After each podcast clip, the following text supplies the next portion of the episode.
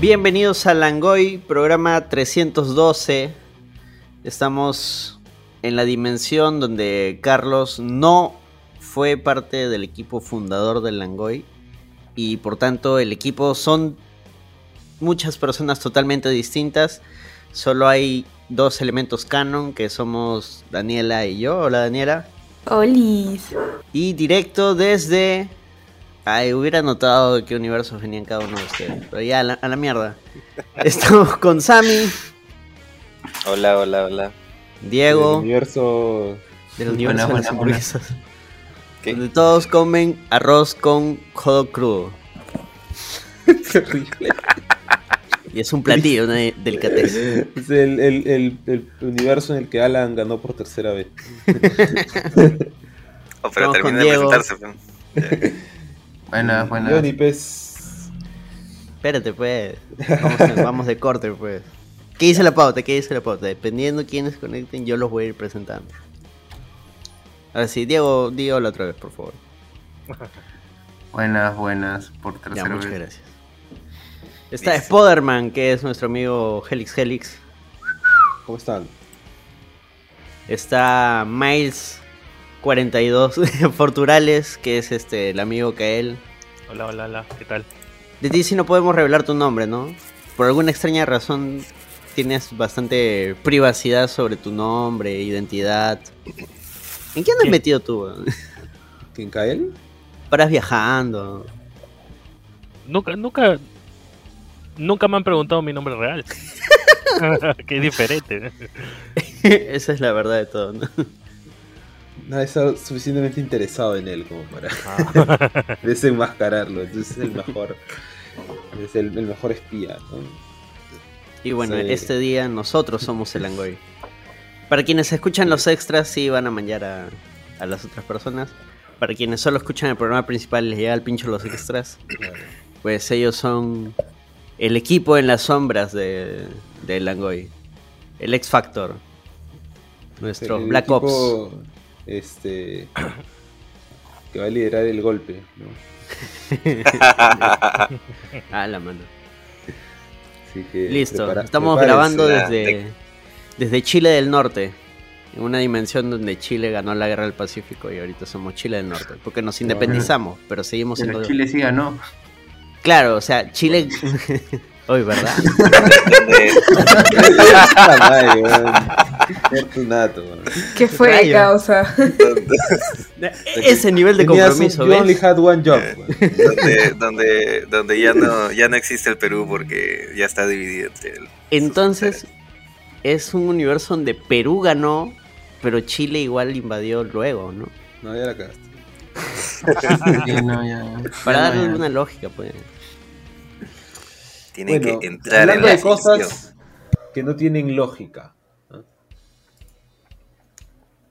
¿Cómo es Pero que, le podemos dar eh, lógica. Que le podemos dar lógica. ¿Arrancamos con las noticias? Sí, sí, vamos con las noticias. Tú, tú, tú, tú, tú, tú, tú. Ah, espera, espera, no. Hay que, Pero ahí antes. se- hay que hacer una breve pausa antes de hablar de las noticias. Porque ahí yo tengo que cortar el audio cuando edite y luego hablar de las noticias. Pero antes de eso tengo que mencionar a los Patreons, quienes son Gisela H, que es relativamente nueva, Julio Fi, One Punch Man, Genocide, que en realidad es Spikey, Mario Augusto Puga Valera, Diego Hermosa, Jorge Jaén, Enrique Chang, José Vargas Ojos Cerrados, Juan Carlos Vivar, Arturo Bustamante, Ximena Puntito, Kazuko Almeida Goshi, Daniel Peñalosa, Daniel Ocupa, Carlos Quevedo, Gorky Pacoricona, Christopher Hernández, Daniel Infante, Celso Celaya, Balbé, Alfredo Pinedo, Walter García y Lat Bionics. Y ahora sí, hacemos una breve pausa, todos ustedes se me callan y volvemos con las noticias.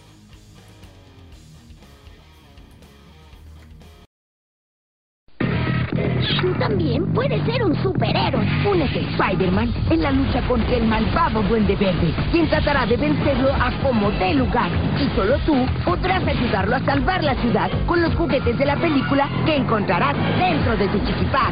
En Kentucky encontrarás el poder de la diversión.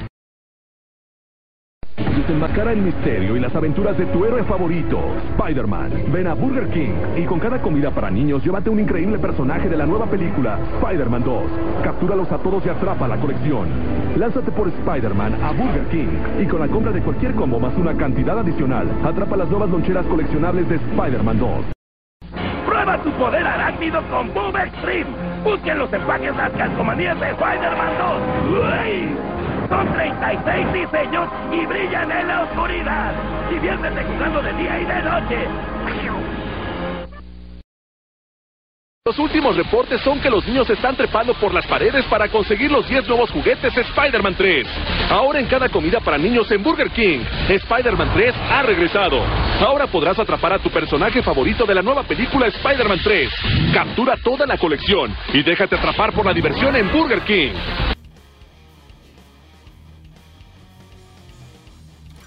Y hemos vuelto con las noticias. Ahora sí. Em, cosas pequeñas, cosas jocosas y cosas extrañas. Eh, The Idol llega a su fin de temporada este domingo. Mucha gente pensaba que, que iba a tener 6 episodios, pero en realidad iba a tener 5. De hecho, es, los 5 episodios ya los habían presentado creo en un festival. Solo que la gente no sabía. De, de Cannes todavía. Y le fue de perros. Y aún así lo estrenaron. Ay, o sea, yo estaba muy emocionada porque salía la ley de Johnny Depp y salía Jenny de Blackpink, que es la más amada de toda la serie y aparece por capítulo menos de 5 minutos. Solo dice Pero- la palabra. Sí, ah, pero igual derrocha talento esa mujer. The Weeknd ya me está dando cringe. O sea, estoy hasta pensando vender mi entrada para el concierto. Así de mal. El real sabotaje. El fin de, el fin de. Sea, espera, a ver, acá, ¿cuántos han visto de Idol completa? No, nadie. ¿Quién ve The Idol? Bueno, además. Yo he visto, yo he visto que yo me he sacrificado por de- este adem- equipo. Además de Danny God, ¿no? Bueno, yo, yo no he estado viendo The Idol, pero sí, por ejemplo, he estado viendo algunos eh, El chisme, entre críticas y, y- y reviews de, de la en páginas prohibidas. ¿no? Que como que he estado entre verla y después no querer verla, después querer verla y no querer verla. Pero Porque- Diego también la vio, ¿no? Se vio el resumen en Xvideos, dice. La mitad de la serie te la puedes ver ahí. O sea, no tiene nada de sentido. Oh, Sí, no. Me no, imagino. que- a Johnny Depp viendo la serie y viendo a su hija Calata más de la mitad, porque creo que dura el capítulo una hora. 45 minutos está en Una toples. hora. O sea, no, no, no hay, no hay manera humanamente posible de que alguien crea o acepte de que, ay, sí, inspirado en hechos reales y que no sé qué, su puta madre. Ah, porque ese era el otro rumor, ¿no? Encima con Selena. Gómez, pues a la pobre mujer le han dado de palo, con palo este año. Y No, palo, sí, y palo no porque- merecido, porque, o sea, me parece que Selena al menos tiene una buena producción. O sea, lo último que hizo de esta serie de solo eh, asesinos en el edificio tiene muy buenas críticas, o sea, no me parece que... Sacó Que su documental que le fue súper bien, tuvo todo este drama con Hailey con Kylie, después lo de este en que también copiaron su, su cosa de cocina, después lo de Zayn Malik y ahora lo de no, que The Weeknd se inspiró en su relación y que, o sea, pobrecita. Eso último me parece un rumor mala leche. ¿eh? Pero hablo desde el total desconocimiento. O sea, O sea, rumor mala leche en plan. Soltar, soltar eso para tirarle mierda algo así. Como- mm, Más o menos, o sea, es como. Es morbo, ¿no? La gente de repente escuchando este rumor va a ver la serie, ¿no? Ah, claro, pero igual, o sea, quien queda chanchísimo ahí sigue siendo The Weeknd. Ah, ah, The Weeknd, a ver, quien tú quieras, sigue quedando chanchísimo. Aparte, ¿qué fue con la cola de rata que le pusieron? O sea, no, gente, no creo que ni siquiera el resumen valdría la pena verlo. ¿A quién Totalmente una fuera de de contexto. rata? ¿Qué cola de rata? Ah, ya, personaje ya. de No, lo que Weeknd, pasa pues, el una col- personaje una de Weekend ¿Que tiene sí? una colita. Ah, Sí, no, sí. tiene una coleta con su cabello. Ah, Sammy está pensando. Pusieron se emocionó. literal cola de rata, tipo- este, Qué surrealista esa serie, debo verla. como el de claro, Man, tipo, ¿no? tipo JB, una de esas este, imitaciones que tiene su, su cola, ¿tá? No sé, pues parte de la Como, como Kimper, ¿no? dices, como Kimper. Ajá. Rómulo, León y, y te Kimper. emociona también. Bueno, La para los cinco gatos que ven The Idol, ese domingo acaba. Ya nos cuentan qué tal estuvo. Acaba el cine, muere el cine. Siguiente noticia. Vizcarra presenta la mascota de su partido. Está. Para Bueno. los que no saben, Vizcarra sigue haciendo sus lives a mediodía.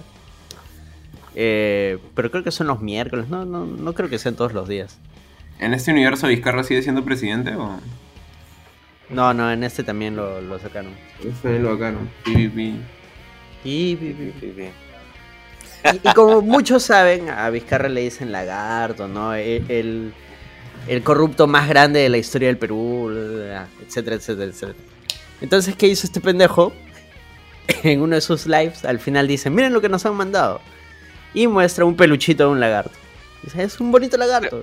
El lagarto no es malo. Es Lo nuestro peor, amigo". lo peor de todo es que ese, esa es la de toda la vida de ese pata porque le dicen una cosa y él abraza el meme. Igualito cuando, cuando pasó la payasada del pionono, él igualito se imbuyó en eso y, y- y termina ganando más popularidad. Claro, cuando le hicieron su, su remix. Bueno, pero es los insights. claro. Es lo que tienes que hacer, ¿no? O sea. en vez de Pero claro, o sea, sí, pero a él le sale bien. Ah, ya, CPP eres. No, pero, lagarto. pero normal- normalmente cuando lo hacen da cringe. ¿Quién, quién puso la noticia de Vizcarra en la pauta acá? Ya, ya lo puse. Fue caer de risa, Fue un cague de risa por dos. oh. Pone ahí el peluche de lagarto, pero. Además, y esto es un posible escenario del futuro. O sea, Keiko se va a lanzar de nuevo. Que no te sorprenda que lleguemos al escenario de Keiko contra Vizcarra. No, dice técnicamente Vizcarra está estamos- inhabilitado. Técnicamente, pero o pucha, sea, a no- estas alturas ya nada me sorprende. No es por ser cagón con tu, con tu escenario, pero, pero en realidad no puede postular. Pero no, ¿Quién no le aprobaron este, su Vizcarra? partido. Vizcarra. Vizcarra no puede, pues. Porque dame. O sea, su dame partido sí, pero él, él, no puede, pues. Está inhabilitado. Ah, pues esas vainas. Tú sabes cómo Ah. funciona el Perú, mano. Parece No, nada, por eso- por digo, sorprende a estas alturas. Por eso digo, necesita el Congreso para, para que lo vuelvan a habilitar casi. Por eso digo, puede pasar. Puede pasar. Bueno, sí, puede. puede. O sea, han pasado cosas menos probables. ¿eh? Por ejemplo, que Castillo intente hacer un golpe de Estado. De que esa vaina no estaba en los análisis políticos de nadie. weón. Es cierto, es cierto. Estamos en Perú, es, el Perú es el país de las, de las posibilidades.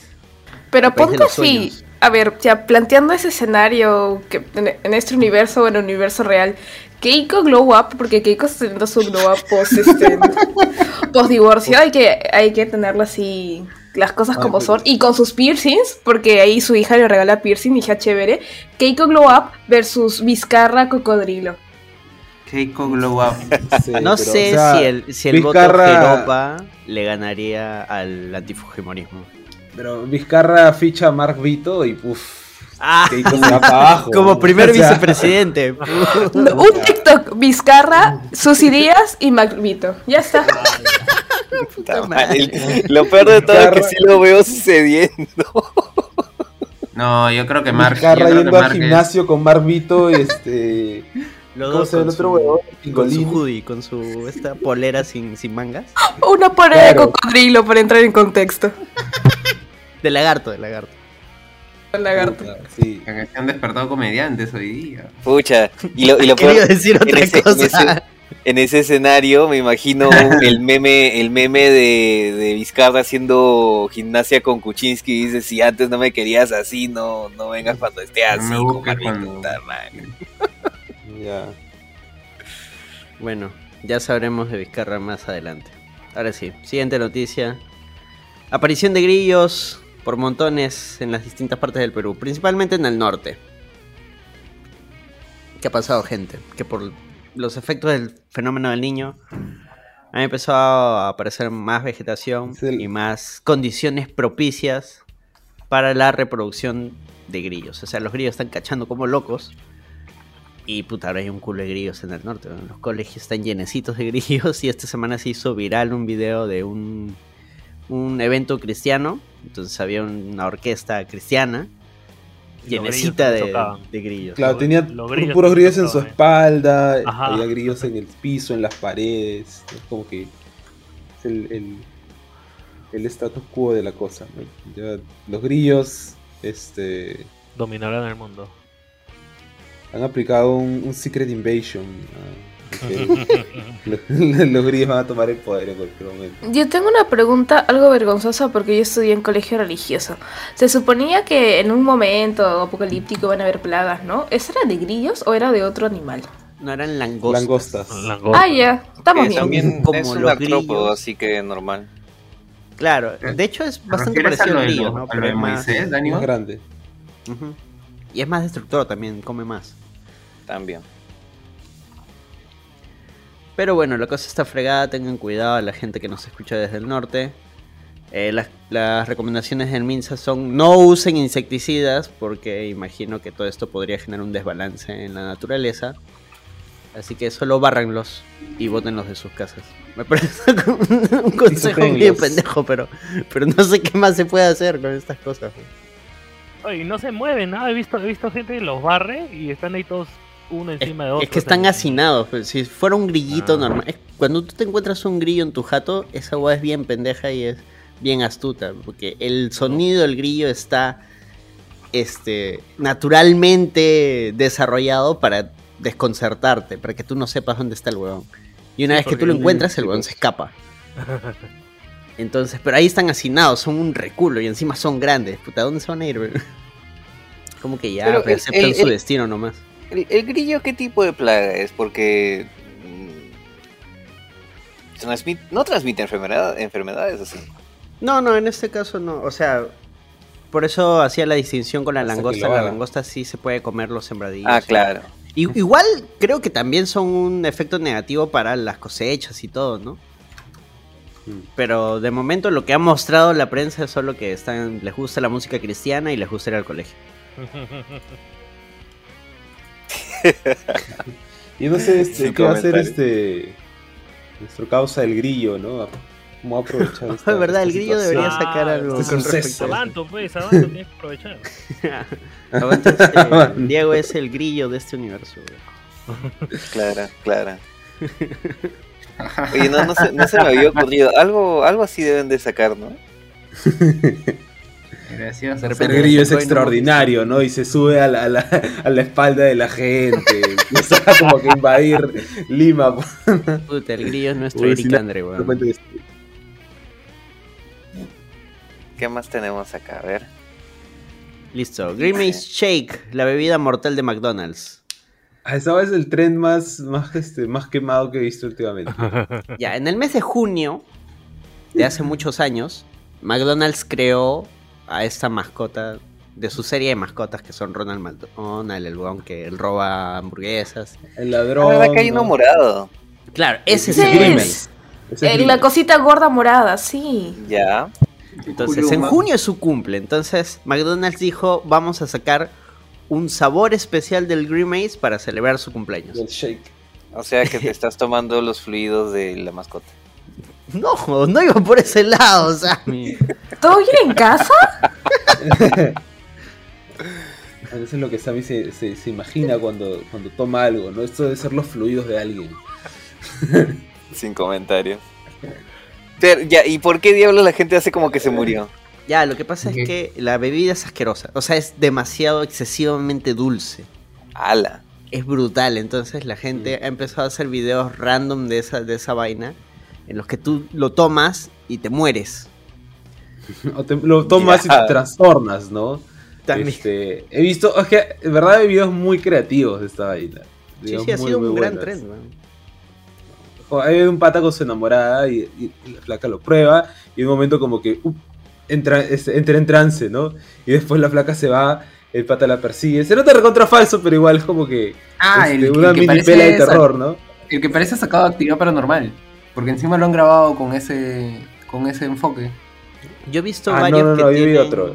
que tienen Hay así uno de que- fan que footage, tipo la bruja de Ajá. Blair, Claro, que sí. es como que toman la huevada y luego este pantallazo negro y ¿dónde estoy? ¿Dónde estoy? Y lo buscas y puta, el huevón está en una jato abandonada, este, muerto, lleno de, del Grimage Shake, ¿no? Y hay una huevada caminando por ahí. O sea, hay, puta, hay, hay unos que son bien pajas, weón. Sí, eso es lo chévere. O sea, como el, el internet transforma las, las movidas publicitarias de las compañías en algo mucho más este, Lo exponenciona. entretenido. Sí. O sea, Eh, sí, no, no, no sé muy bien si McDonald's estará contento con eso, pero bueno. No, bueno, lo exponenciona, pero para bien o para mal, pues. Bueno, creo que en su Twitter había compartido unas vainas medio random también con respecto al tema, así que quizás lo están capitalizando. De hecho, sí, porque o sea, McDonald's nunca va. no- ¿qué- ¿Cómo puedes afectar a McDonald's? weón? O sea, ¿qué- ¿has visto? No- acá nomás en Perú, weón, cuando sucedió esto de los adolescentes que fallecieron. Cierran O sea, uno y McDonald's aparecen tres, no, weón. nada. Nada le ha pasado, weón. McDonald's es intocable. Como que, que te, es como que te metas, por ejemplo, con Coca-Cola. ¿Qué daño le puedes hacer a la marca Coca-Cola? Es una marca imposible de dañar. Sí, cierto. No, cuando, carajo. cua- cua- cuando Inca Cola sacó su, su bebida esta morada, la moradita. Ah, pero eso es Inca-Cola, pues. sí. pero esa vaina, esa vaina qué cosa era, dulce, chicha, ¿Qué me- Era chicha, pues. Era Era Inca-Cola de chicha. ¿Alguno la probó? Era- Yo A mí sí, me encantaba. La era-. Sabía horrible. Espera, espera, a Sammy le encantaban, no me sorprende. Oh, wow, oh, wow, qué Era- sorpresa. A mí, era- eso era sí una- que no me lo Era una chicha muy artificial y carbonatada, pero me gustaba. Puta madre, que tú ibas cuando la repa- porque esa, esa, esta fue tan fracaso que la repartían afuera de los centros comerciales, o sea, la regalaban. ¿no? Y lo peor es que volvió a pasar hace unos años y la gente como que no le, no le prestó tanta bola. Porque Coca-Cola sacó Camu Camu, sabor a Camu Camu. Ah, esa huevada. Ya, pero ¿Cuál? muchos, ¿Esa, esa no era la Power? muchos no saben Sí, pues.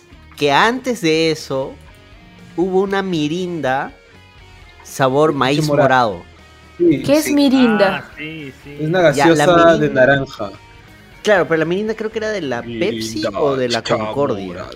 Cosas de Creo que era la competencia de la Concordia. Pucha, no Claro, me acuerdo a qué como es- compañía le, le Pero aquí Pero ¿Sabes Mirinda qué? tenía varios sabores. El principal era el de, el de naranja, ¿no? Era como una crush.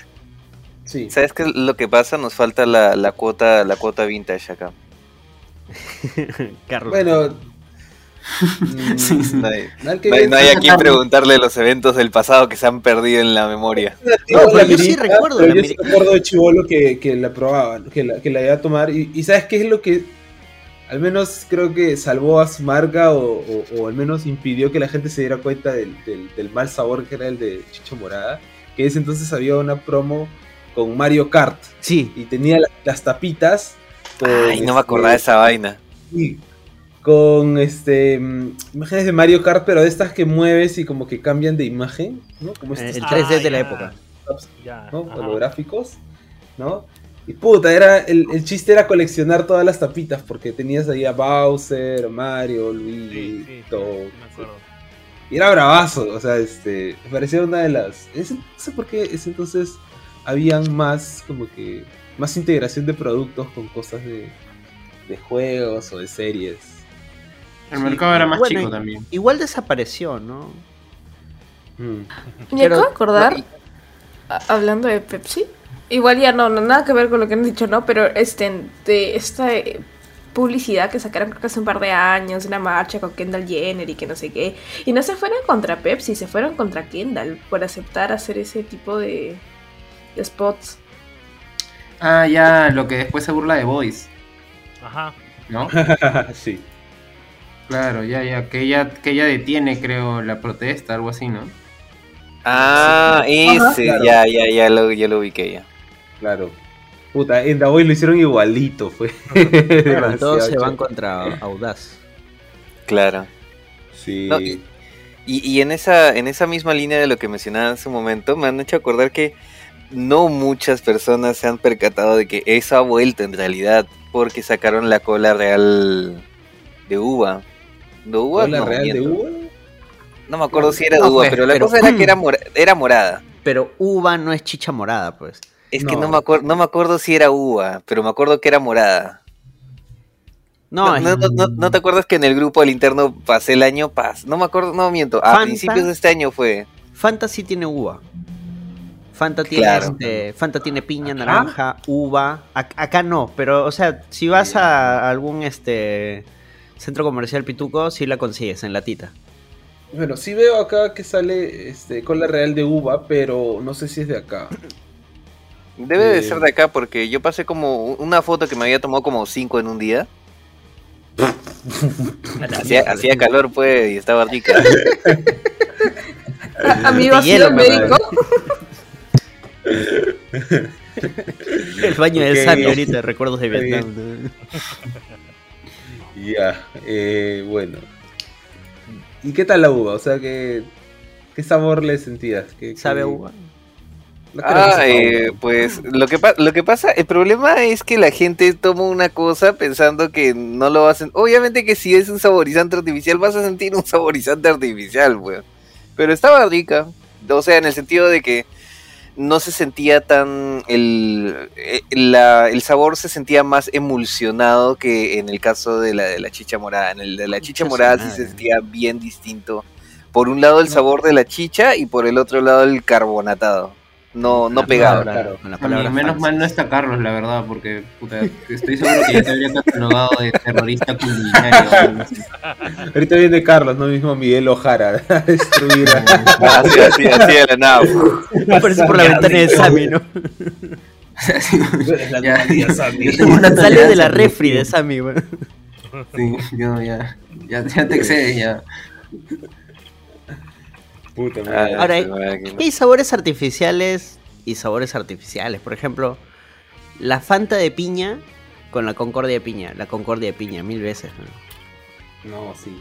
Eh, La Sí, Fanta de piña no sé, no, no la paso. ¿Sabes qué ¿sabes- cosa? Pero ¿sabes cuál es la más rica? La eh, Canada Dry. Ah, ya, pues es. Esa es historia incluso. ¿Era ya o era piña? Este. Había. Había hasta de toronja. ¿Qué cosa no existe? Espera, ¿qué? La Canada Dry. Ya no existe acá, Claro. pero ¿no? todavía O sea, la venden. acá lo que vas a encontrar es eh, el agua tónica. Canadá. Eh, o el ginger ale, ¿no? Pero El, antes... es, esa, el, el Shreps todavía se vende, pues, ¿no? No, sí, pero de la marca Canada Dry, que es otro. Ah, no, entonces no, ni idea. No, antes, hace, puta, en serio, hace como 20 años, Canada Dry tenía su gaseosa de piña, que la vendían incluso hasta en botellita de vidrio. Sí, en mi techo probablemente hay botellas de esa vaina. ¿Sabes Sí, qué era yo- mejor yo tenía incluso? una tienda y vendíamos esa vaina.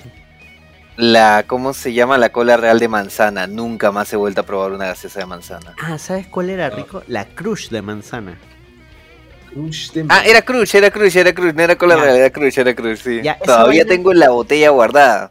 Esa vaina casi no la venden acá, pero yo una vez, o sea, hace 10 años, un poco más, viajé a Puno. O sea, acá ya no la encontraba, pero via- viajé a Puno, puta, en todos lados, weón. La crush de manzana, puta, por todos lados, weón. La, la gaseosa más vendida, weón.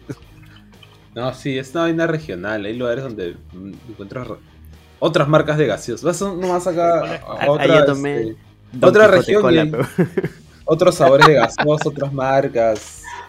Hay, un- una que se llama cola escocesa, creo, ¿no? Ah, esa es en Arequipa. Ah, ya. Esa es clásica, es la, la arequipeña. La es- Energina también, que Claro. es como la, la Es- Inca Cola, pero de Arequipa. Pero uff, qué buenaza. no es. Inca Cola, es de Sí, sí, sabor sí, sí, sí. anís, ¿no? Oye, ya no encuentro. Hierba después de Sabor pandemia ya no encuentro ya. Ah, hierba luisa, hierba. Eh, no, te- de hecho hay. Em, yo tengo De- una- debe una haber, pero donde, yo compraba que era en Lince ya no hay ya. Ah, ya. Pero no, sí es bien común. En Magdalena creo que hay un... lo que sí nunca va a volver es la, la chiqui azul, weón. Eso. Ah, no, la Ah, la chiqui-. De plano que la, La chiqui chiqui ya ni azul. existe. Ya, claro. Es la mejor gaseosa de chivolo. Ahora, Inca Cola y Coca-Cola han sacado su versión chiqui. O sea, es- hay una botella chiquitita, Ah, más no, o pues, menos. Otra cosa, pero, pues, Incluso pues. en agua. También hay aguas, ajá. Así, de cielo. Eso es. Puta madre, lo que me acuerdo es la gaseosa normal de 500 mililitros. Hace 10 años te costaba 2 soles, ¿no? Pero ahora la que te cuesta 2 soles es esa versión chiqui. Porque la gaseosa de 500 te cuesta 3 soles. Por eso nada le gana a la gordita de Inca Cola. ¿no? Esa vaina creo que justo. está Ah, 3 soles. Este, clásica de chifas. 3.50, claro. Los chifas, yo, yo, le he comprado 4 la semana pasada. Ah, te están estafando, pero bueno. No, ah, pero o sea, no la gordita, la de un litro.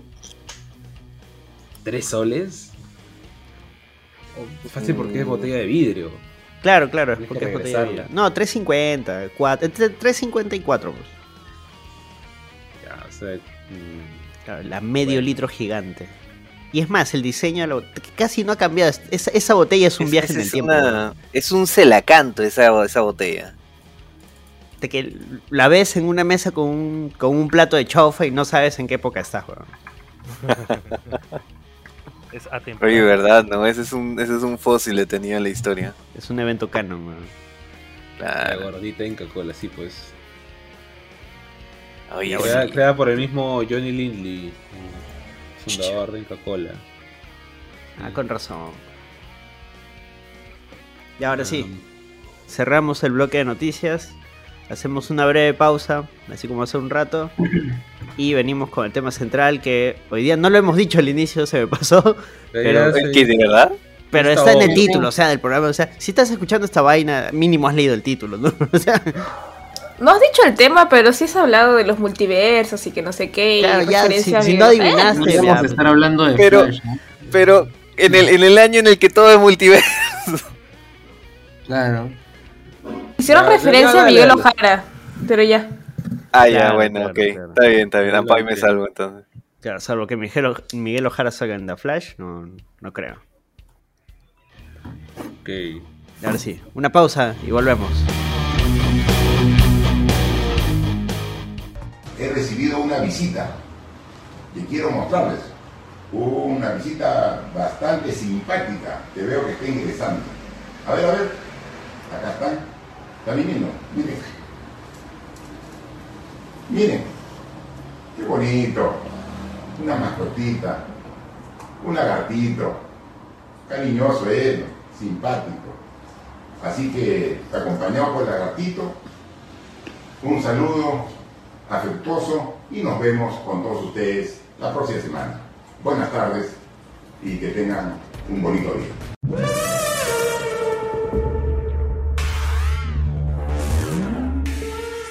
Y listo, hemos vuelto para el tema principal. Spider-Man Across Spider-Verse. Más Spider-Man que nunca, parte 2. Llegamos a la película secuela de la película que revolucionó. La vez La creo que las películas de Spider-Man, la animación Por segunda y vez. las historias sobre multiversos. ¿no? Claro, está, está que hace plata como churros. Eh, la primera. Bien merecida. La primera dio este pie a, a decir, maldita sea, dejen de... hacer". La animación hiperrealista no es el único camino.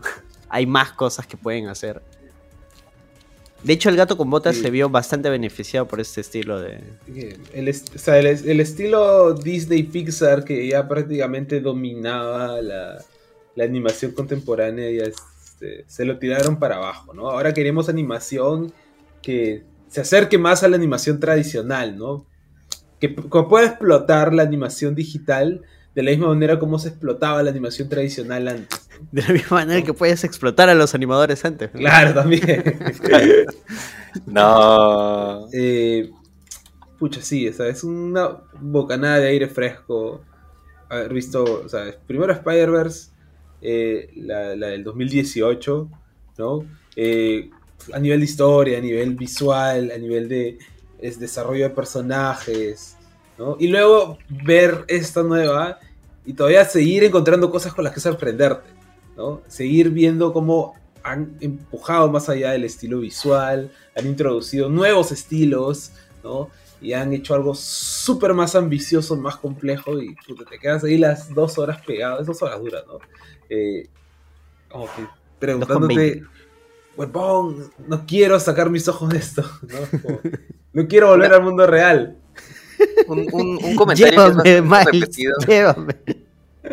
Un comentario que es bastante repetido es precisamente eso, que la, que la película es, es, es, es maniática, es, es, es trepidante y, y- y es incluso más cargada que la primera, que la primera ya, ya, ya era un estímulo visual, pero uff. Creo que esas vainas tienen sus pros y sus contras, porque puta, a mí sí me costó un poco este adaptarme, al menos en esta secuela, a la animación, porque puta, le meten más cosas, se siente que hay tanto estímulo visual que mis ojos decían, en un momento, chupibola, chupibola.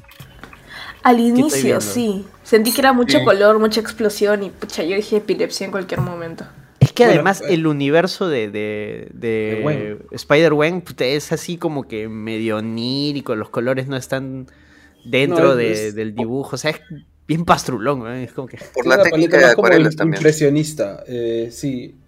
Los colores son súper saturados, pero también eh, tratan de reflejar un poco la- el, el carácter emocional de los personajes, ¿no? O sea, todo el mundo es como que colores cálidos, como un atardecer, pero Gwen está en azules, ¿no? Color complementario. Y cuando llega a su casa sigue estando en azules, ¿no? Azules, verdes, violetas, colores fríos, ¿no? Mientras que su papá está eh, con- bañado con la luz normal y es un poco como absurdo verla a ella en colores tan azules cuando todo lo demás está en colores cálidos, ¿no? Y tiene este, este rollo como que no conecta del todo con su papá, ¿no? Hasta que se le acerca y le da un abrazo y ahí todos los colores cambian con ella, ¿no? Es- esa Eh, escena es preciosa. No, aparte que, que en el inicio hay precisamente esta irrupción del, de la estética del universo de Gwen y llega el, el buitre renacentista que puta, es como dibujos Pero a mano. en- después. Buitre renacentista. Estilo Da Vinci. El buitre estilo Da Vinci, que es una cosa Es, recontrapasada. es- es más, me estuve, me estuve poniendo a averiguar porque pensaba que él realmente tenía un cómic o alguna referencia real y en realidad es la primera vez que se menciona ese personaje de ese tipo de universo en, en- en general. Lo más cercano que había era una especie de Spider-Man también renacentista que era este Peter, Peter Parqua que este que iba con los colonizadores a América, pero no tiene que ver con este buitre en específico. Oye, verdad, justo estos días, no sé si fue esta semana que pasó o la anterior, el creador de la serie animada de los 90 de Spider-Man contó los planes que tenía de la secuela. Habla bien. O sea, porque Ah, la sí, serie, para los que vieron la, la serie animada de Spider-Man de los 90, no tiene un final. Acaba en que raptan a Mary Jane. Se la lleva, creo, de Spot o no, el Duende Verde utilizando la tecnología de Spot y listo. Ahí, ahí acaba y puta, todo el mundo pensó que nadie había pagado los derechos para transmitir, pero no. el nunca último arco de, de esa serie es Spider-Verse. o sea, una especie de Spider-Verse, ¿no? En el Con, cual- con el Beyonder. Con. Claro, creo que sí. Este. No, e- y ese Peter. fue, ese fue tipo, tipo ver, Guerra ver, Secreta. Secret War fue eso. Claro, Oh. fue el, el Secret Ajá. Wars. Y de ahí vino el tema. Después Claro, de porque, eso o sea, fue lo Spider-Verse es de los años 2000. del- Claro, Spider-Verse es una idea relativamente nueva, ¿no? Relativamente. Ya, la Eh, cuestión es Claro, que... porque los, los miles fueron hace Ah. 5 Pero- años. 20 años. Pero luego, Gente. este. Ah, yo tengo, tengo una duda antes que terminen de, de- de salir porque era con lo del color, pero ya se fueron por las ramas como todo Langoy. No, Era de que, no. ¿vieron esa teoría de que este Gwen era un personaje trans por los colores y por las banderitas? Sí. Bueno, hay Es que- una. Cuando entras a su cuarto, eh, se ve en el fondo que hay una bandera eh, trans y dice este Trans Kids. eh, Defiendan las infancias trans, una nota así. Está claro, Y- ¿no? Y además su papá tiene un pin también de... Ese, ese de detallito sí, sí puede ser. Y, y es más, desde que lo empezaron a mencionar cuando he vuelto a ver imágenes de, de, la, de las escenas de Gwen en su universo, es muy evidente el tipo de coloración que tiene, especialmente cuando está en su cuarto. Toda la paleta de colores que está en su cuarto es rosado, azul, blanco. Ahora, Es, es- es como que ya no, no puedes no verlo. ahora, en honor a la verdad, también son la paleta de colores del cómic. También cierto. Pero Sí. es un buen headcanon, ¿no? Si en algún momento uno de los escritores dice, no, sí, esta fue la intención, pues bacán. Todo si no este salen a decir tiempo nada, nosotros pues... siempre quisimos. Imagina, imagínate, imagínate qué pasaría si confirman, ¿sabes qué? Si Gwen es trans. Se les cae la pichula a la mitad de los fans pajeros. de- Claro. Glorioso, glorioso. Bueno, pero también, o sea, más allá de que lo sea o no lo sea, había algo que también había leído en Twitter, ¿no? O sea, tal vez, incluso si no es trans, es como que una historia transcoded, ¿no? La idea de Claro. cómo, Claro, eh, claro. eh, Gwen Stacy, pues, este, está eh, luchando con su propia identidad, ¿no? Con su propia identidad y cómo es aceptada por su papá, porque su papá la ve, ve a, la ve a ella como su hija y la quiere, pero ve a Spider-Woman como una amenaza, ¿no? Eh, y, al ver, y, al, y, al, y al encontrarse con que ella es Spider-Woman, ¿no? Escoge el camino de, eh, de la ley, ¿no? Y, la, y está por, este, por llevarla a la cárcel, ¿no? Hay algo que me vacila precisamente de esta película es que eh, Miles no es necesariamente el único protagonista. Porque incluso la película arranca con la historia de Gwen. Con todo el conflicto. de Claro, Gwen. en este punto se vuelve coprotagonista. Ajá. Gwen, Gwen tiene su, su propio arco, su propio. O sea, tiene su, su importancia, ¿no? No es el interés amoroso, la amiga de. Es- Ya no. No, pues eso es un Spider-Man más también. Exacto. Eh, y de hecho va a ser esto todavía más clave en la secuela cuando veamos, porque ella tiene una misión al final de la película, ¿no? Eh, Claro, no, además que ella, en cierto modo, gatilla todo eh, el rollo de, de Miles, porque ella, por su experiencia de que su viejo es Tombo y su viejo al enterarse que ella es Spider-Man, la rechaza totalmente y le dice: No, igual yo tengo que hacer cumplir la ley, te vas a la mierda. Y ella es la que le dice a Miles: No, no le digas ni nada a tu viejo, la vas a cagar, weón. Te va a cagar porque tu viejo es Tombo. lo- Tombo no, no confíes nunca en un Tombo, weón. De que Fortunato se lo tomó, pero... Pero así le dice, palabras más, palabras menos.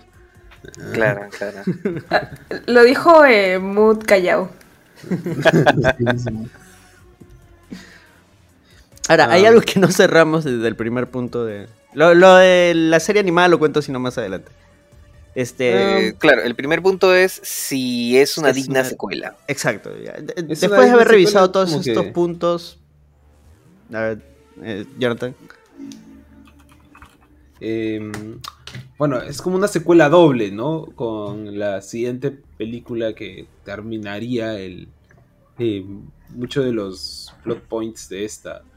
Eh, pero puta, a nivel visual, a nivel de historia, yo, sen- yo sentí mucho más. a mí personalmente siento que me, me gustó cómo profundizan en, el- la relación del personaje con sus papás. eh, los diálogos están demasiado bien escritos. Y sí, o sea, se siente como una reinvención del concepto de Spider-Verse, ¿no? Con higher stakes, ¿no? Eh, y es Spider-Man contra Spider-Man, que creo que es mucho más chévere que Spider-Man contra Kingpin, ¿no? Eh, y en sí, en ese sentido yo pienso, sí, Kingpin, ¿eh? definitivamente es cine, ¿no? Es, es, es, es, es más que una digna secuela, o sea, es una digna... O sea, es- está muy bien que, que ahorita toda la gente esté loqueando con esta película. Ahora, lo, lo mencionaba de esa manera, si es una digna secuela, porque si hay un grupo de, de- de fans de. Detractores. No tanto como detractores, o sea, les gustó la peli, pero dicen. No es para Pudo tanto. ser mejor. claro, Giancarlo, la primera es perfecta. Giancarlo. Escúchame, yo, que ha dicho que no ha entendido la película, no ha entendido nada.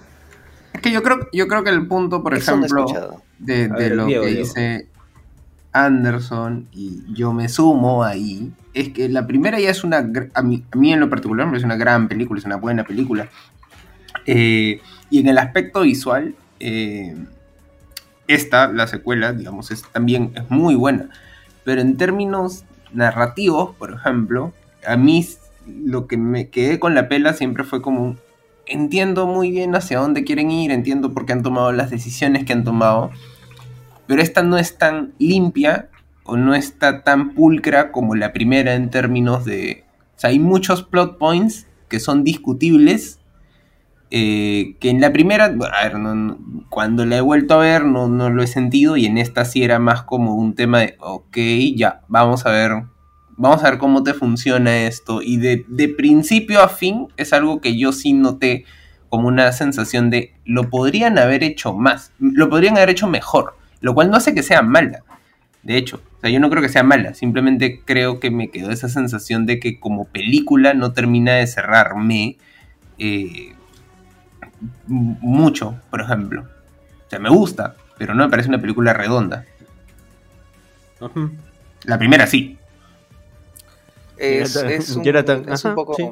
Me, me llega el pincho lo que dices, pero. ajá. No, no me da el pincho, yo coincido totalmente en que el aspecto de quedar en un cliffhanger, eh, tener que eh, depender de la siguiente película para ver qué tan cerrada está la idea en esta, pues sí le, le resta un poco como que la película definitivamente se toma su tiempo en algunas cosas y en otras de repente como que las las pasa un poco más rápido, ¿no? Aunque y ahí bueno, como ojo. que el tono no se, no se siente del todo cohesionado como si en la primera que llegas a una conclusión satisfactoria, ¿no? Y a ese cierre con Miles despidiéndose de Peter, que ya eh, podría haber quedado ahí, ¿no? Ese es el, el rollo, pero Spy- Across Spider-Verse no queda bien ahí como está. Ese es el Pero bueno, ojo que desde que anunciaron la peli ya habían anunciado que iba a ser una película en dos partes. Sí. Porque Y cuando anunciaron era llamar- Across Spider-Verse Part 1. Ajá. Así se Pero ve. ese no, ese no es un tema de, digamos, o sea, eso, eso no es algo malo. El, el problema es, Yo escuché... ¿Qué- ah, iba a terminar Diego. ¿Escuchaste? Sí, sí, no, no, No, no, es, que, es que Diego, Diego va a terminar su idea. pues. por eso, ¿qué escuchaste? Ah, no, yo escuché que la película iban a ser, bueno, que la trilogía iba a ser una trilogía, no que el- esta iba a ser una película en dos partes. Ah, Bueno, lanzaron pues, hasta la- un póster. O sea, era el logo que decía Across Spider-Verse este, Part 1. Búscalo. ¿Que existe. sí? Sí. No, de hecho, hasta las figuras de mm, que han sacado de, de la colección Legends de, Acro- de Across the Spider-Verse dicen Across the Spider-Verse Part 1. Ah, todavía mantienen ese logo. Pucha, Sí. tengo que buscar esa vaina. La verdad, las cosas que yo he escuchado de la película, o sea, de parte de personas que no les ha parecido, por ejemplo, mejor que la 1, es que muy probablemente en esta la forma se come a la función. Que es un poco barroca, que es un poco, como ¿Barroca? dice, como dice Diego, es este, es no es tan redonda, no es tan pulida como la primera. Eh, y sí, sí podría reconocer en ese sentido de que probablemente hay algunas escenas pues que estén de más que no, no, no hacen avanzar la trama, pero ¿Cómo que, de las cuales yo no me quejaría porque yo he estado como, como perro con cinco colas eh, con todos los con todos los Spider-Man innecesariamente colocados. Son cubies. A mí, a mí me ha gustado, de verdad. Eh, pero, o sea, entiendo por qué hay personas a las que no les ha gustado tanto como la una. Mi pregunta sería si esta podría ser un episodio 5 quizás. ¿En qué sentido un episodio 5? En el sentido de que quizás la sexta no esté a la altura. O sea, el, la tercera no esté a la altura. No, Pero yo no creo la- que. eh, me atrevería a decir, no sé si alguien más aquí, por lo visto, creo que no. eh, o sea, me atrevería a decir que yo no considero que, que la segunda sea mejor, pues. este, o sea, Ah, en términos narrativos de cosas muy puntuales de la película, cruciales en la película, pues eh, tiene cosas que son muy. eh, a mí me dejan un sinsabor, o sea, que son ¿Cómo cosas. que? A ver, va- vamos a, la carnecita, pues, menciónalo. o sea, ha- hablemos claro. Claro, con- hablemos con, con ejemplos, con propiedad. A mí, por ejemplo, el tema de- del incidente o del el, el core emocional de la pela es básicamente Miles teniendo que aceptar eh, de alguna u otra forma que Spider-Man no puede eh, salvarlo todo. Sea, que no puede salvar a todos y que forma parte de, de alguna suerte de, de- de orden en el universo eh, que parte de lo que hace Spider-Man Spider-Man es perder a alguien. Y, y Miles no, nunca ha podido perder a alguien porque lamentablemente, o sea, digamos, perdió a Peter al inicio, pero realmente, a su tío también, pero realmente ha podido hasta, cierta, hasta cierto punto un poco. salvar, a diferencia de los otros, ¿no? O sea, como que el pata no... En principio, según lo que te plantea la pela, él realmente no es Spider-Man. Y de hecho lo que él hizo fue joder un poco como que el canon. A mí, me, por ejemplo, eso me vacila. Lo que te lo que hace es que la primera película, lo que tú supuestamente pensabas que la primera película Miles era el bueno, en la segunda de alguna u otra forma te diciendo ya no, por culpa de lo que hizo este pata en la primera película, en realidad todos nosotros, todo el resto se acabó. Pero en esencia todo se resume a que Miles tiene que aceptar que sus viejos tienen que morir. Y el problema es que, me parece que Yanko también, eh, cuando lo conversamos, lo mencionó, el problema es que los padres de Miles desaparecen de la pela. O sea, no, no, no es un vínculo que siga en la película. O sea, los padres desaparecen de la nada. Entonces, para el momento en el que tú tienes que aceptar que sus padres tienen que, que su padre tiene que morir, es como una suerte. Ah, sí, claro, los padres que aparecieron hace 50, 60 minutos son ellos los personajes por los cuales yo me tengo que preocupar. Pese a que, digamos, no sé, el mayor vínculo emocional que he tenido con él ha sido una charla de 5 minutos, que de 3 minutos que aparece al inicio de la película cuando vence a Spot. Es que, es que creo que ahí, o sea, no al sé, todo el inicio de la peli, casi todo el inicio es con los padres. Y creo que el punto Y- importante para que tú sientas ese gancho emocional es que cuando él se va a vivir sus aventuras locas en el multiverso, está peleado con sus padres. Sí, Yo creo que en realidad parte de lo que te funciona emocionalmente en la película es que tú ya has visto la 1.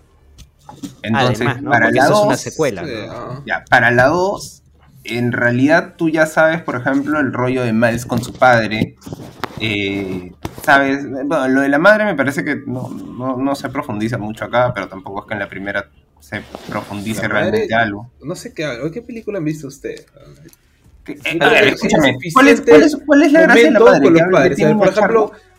el momento en el que están en la, en la escuela y están esperando sus papás a Miles para hablar con la consejera, ¿no? Ahí te habla, te desarrolla por completo todo el conflicto que tiene ahorita Miles con sus papás, ¿no? Como que decidir qué va a hacer en su futuro, ¿no? Y cómo es que todo el- el- el- la chamba de ser Spider-Man, ¿no? Está afectando, ¿no? Que se concentre en su, su labor como, como hijo, como estudiante, eh, y eso lo está distanciando de sus padres, ¿no? Porque luego, ¿qué sucede? Que es el, es, están celebrando que su papá creo que va a ser este eh, capitán. Ascendido.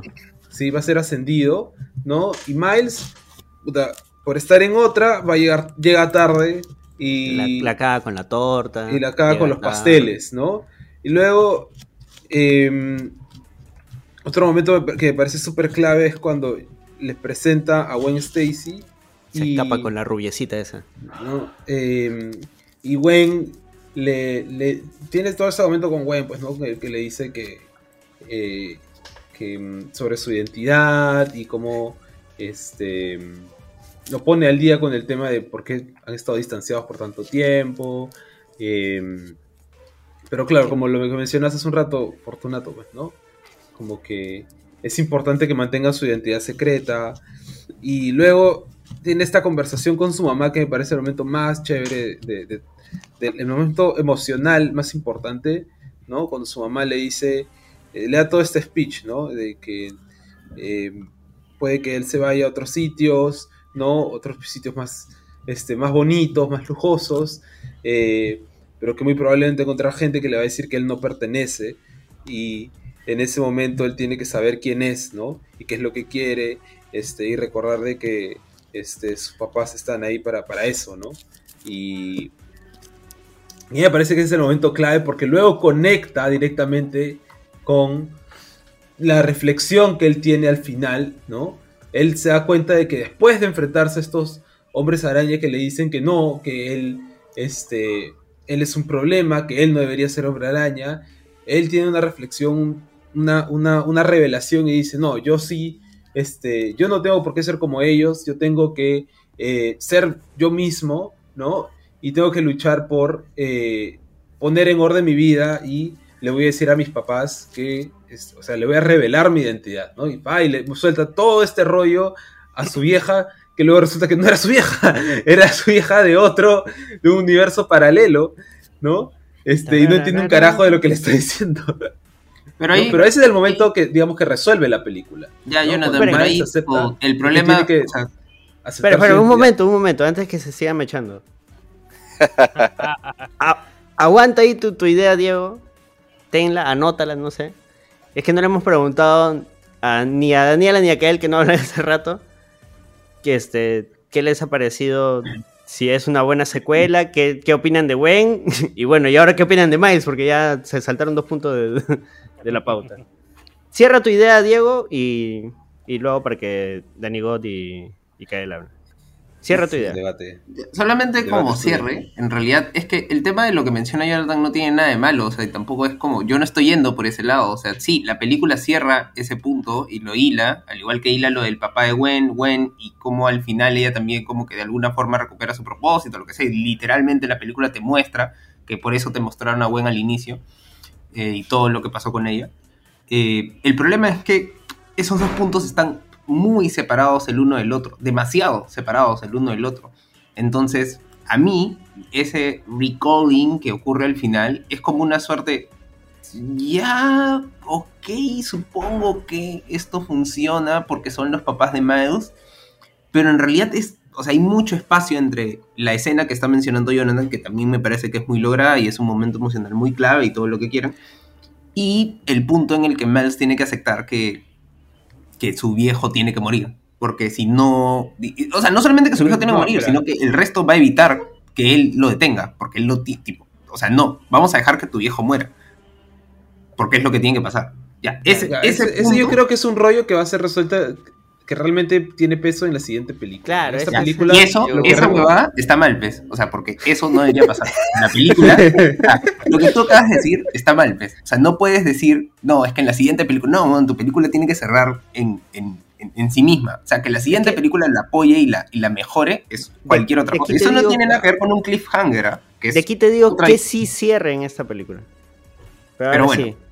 Daniela. Yo estoy en desacuerdo con lo que acaban de decir los dos, pero vamos a pasar a los Su demás. madre, ¿Qué hay una tercera postura?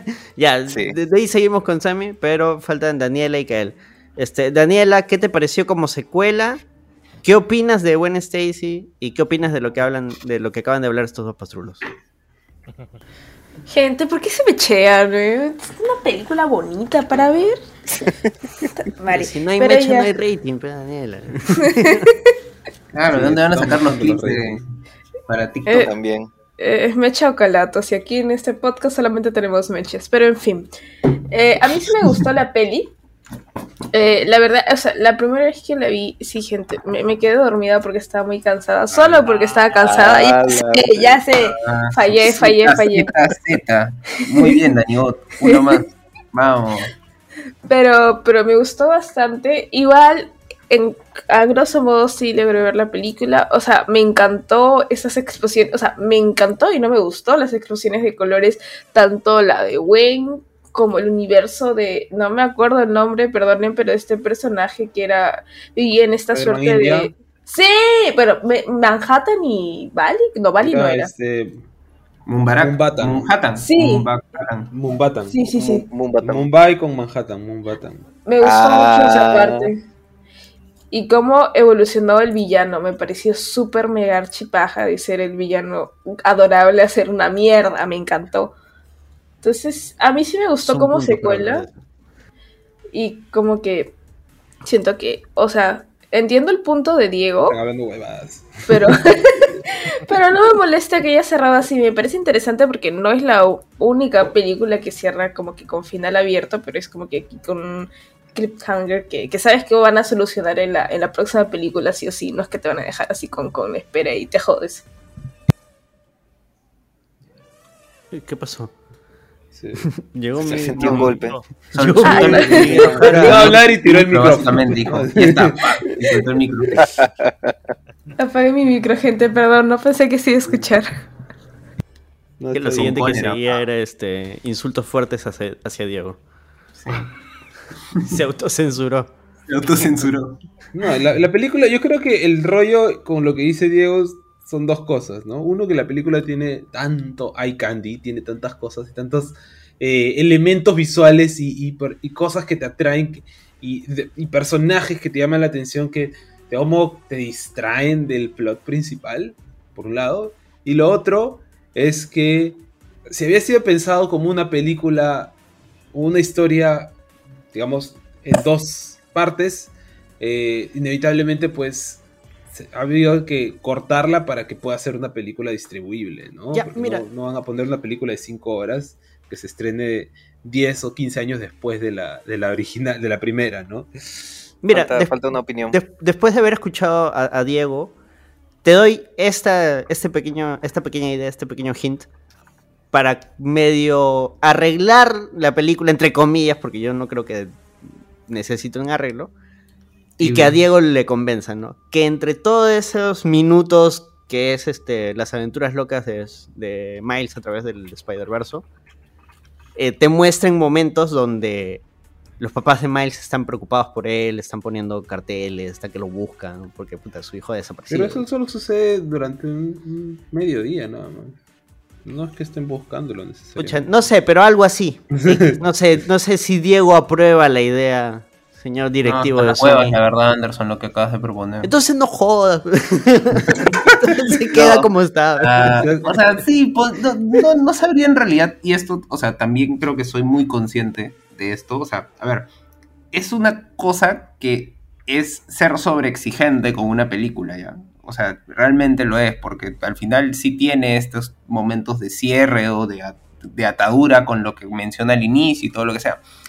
Pero, pero precisamente el hecho de que me haya fastidiado desde un inicio en, en el, en la primera vez que lo vi, para mí es simplemente una sensación de, claro, he ido con muy altas expectativas a esta película, o sea, demasiadas altas expectativas a esta película. tu que- criterio es infalible. no, no necesariamente. O sea, al final puedo estar siendo completamente un pajero de las estructuras narrativas y, y- y claro, Tú nadie me va a mover de ese palo. Pero, pero claro, al final es como un tema de. O sea, es, es un tema de que la película. La primera película es muy buena, por lo tanto la segunda tendría que ser recontra buena. Y esos plot points para mí son lo único que me, que me impide que diga que es recontra bueno, que es mejor que la primera. Que es un peliculón, igual, sí. Cerramos ahí tu idea y ahora sí, otra vez nos puenteamos a Kael. Kael, ahora sí, tú dinos, ¿qué te parece como secuela? Este, Daniela no llegó a hablar de, de Gwen, me parece. Ya bueno, de ahí retomamos ese punto. Este, ¿qué te pareció como secuela y, y qué opinas de lo que siguen hablando estos patrulos? Como secuela, sí, sí me parece una, una buena película. Ahí, ahí justamente lo que me, lo que me sorprendió y lo que me gustó fue el tema este de cómo cambia de, cada vez que cambian de universo, eh, mantienen sus diseños de su universo original, pero, pero, y, cómo se adapta al, al- a los demás, pues, ¿no? Universos. Por ejemplo, cuando Spot descubre que puede viajar en el multiverso, ¿no? Y sa- saca su cabeza en el mundo de Lego y los Legos se desarman o cuando se va al mundo de, de Venom pues y, y no, no se ve no se ve raro pues no se ve no se ve como en, en, no sé en, la- en estas películas antiguas de Mickey Mouse cuando, cuando salía con los humanos No, no se ve como el rostro de, del chivolo en Love and Thunder, ah O sea, como de Flash. que también tiene una escena así. no mano no me vas a acordar qué feo eh. Ya eh, ahora sobre lo que estaban diciendo ahí ahí sí este yo creo que para mí para mí cerró bien porque Espera, un poquito más cerca del micro, mano. a ver ahora ahora Sí. Ahora sí, ahora sí. Ya. Para, para mí, para mí sí cerró bien porque, o sea, desde el principio, desde el minuto uno ya te están planteando el tema que, que, que todo va a estar centrando, va a estar centrado en la familia, ¿no? Eh, la relación del padre de, de, Gwen con ella. Luego te saltan a, a, la relación que tiene Miles con su padre. Y cómo después, eh, después de todo lo que, lo que viven, este Gwen trata de, no sé si em, aceptar que va a perder a su padre, eh, pero entiende a Miles y se siente mal al final porque no, no, no apoyó, no lo apoyó.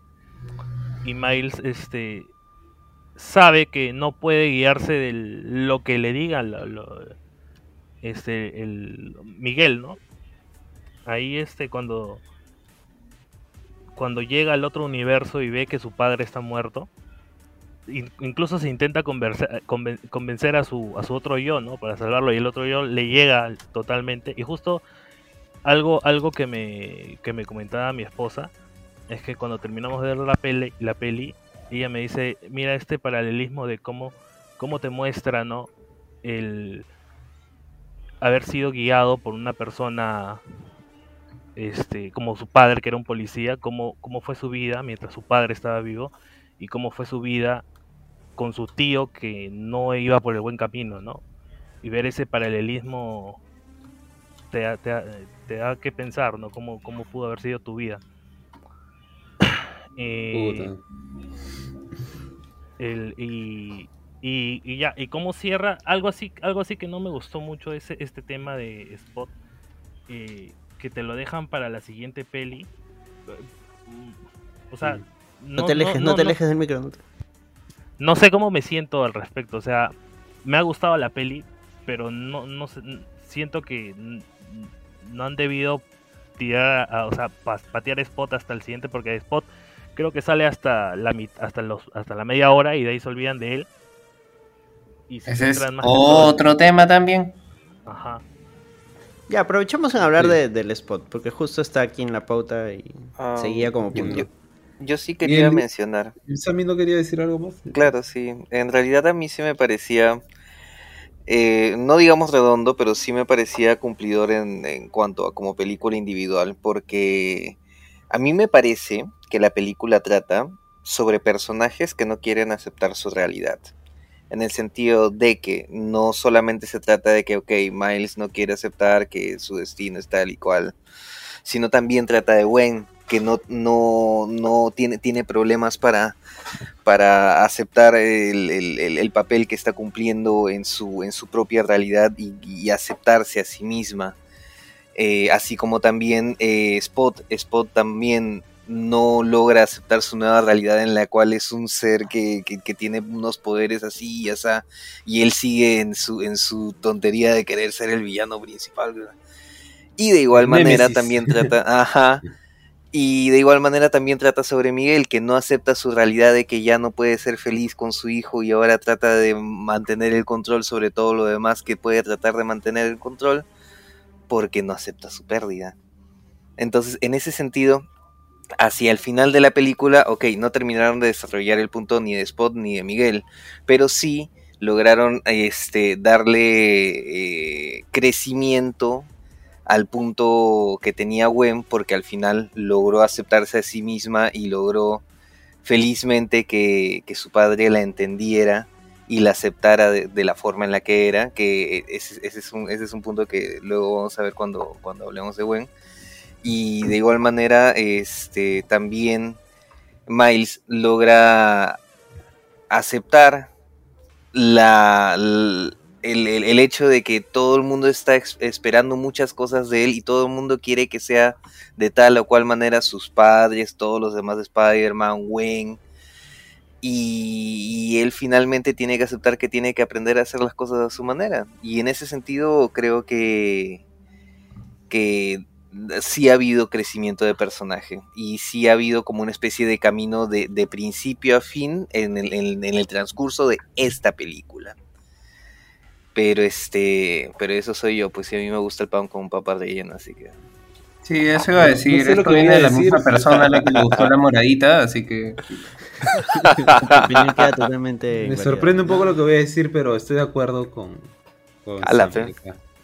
De, de hecho, era más o menos lo que yo quería decir también. Pero, pero No, tú eliges tus batallas, ¿no, Jonathan? Ahí es donde quieres morir. Chévere. Bueno, entonces hablemos de. Pepe de Yanko, man. Eh, o sea, mira, por ejemplo, a mí el, el tema de lo que están mencionando. eh, o sea, sí, yo también creo que existe un desarrollo de personaje, ojo. Y de hecho, por ejemplo, Spot, a mí sí me vacila como, como villano. eh, porque, porque creo que la gracia de él es que, o sea, el propio Miles y por lo tanto la película te obliga a no tomártelo en serio, ¿me entiendes? Te lo muestran de la forma más torpe posible. Es como un pata que realmente no sabe dónde está parado, no sabe cómo ser villano ni siquiera, o sea, a ese punto.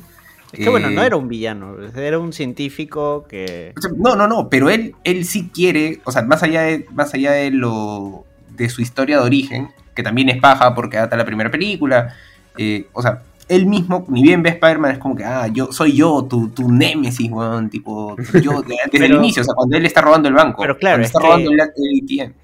Lo, lo hace por... ¿Cómo sería la palabra? Antípoda. Por, por decir, ah, ya, yo soy así por culpa tuya. Entonces, eso quiere decir de que yo tengo que ser tu némesis. Porque tú me creaste, tú me hiciste. Aunque no me conozcas, aunque ni hayas sabido nunca de mi existencia, para mí tú eres mi némesis, yo soy tu némesis. Y nuestra función en esta vida es pelearnos como grandes enemigos. O sea, el pata está utilizando convenciones, ¿no? Es como que, puta, sí. No he, visto, Sí. he leído a Killing Joke. que- que- Claro, claro, que claro, claro, literalmente.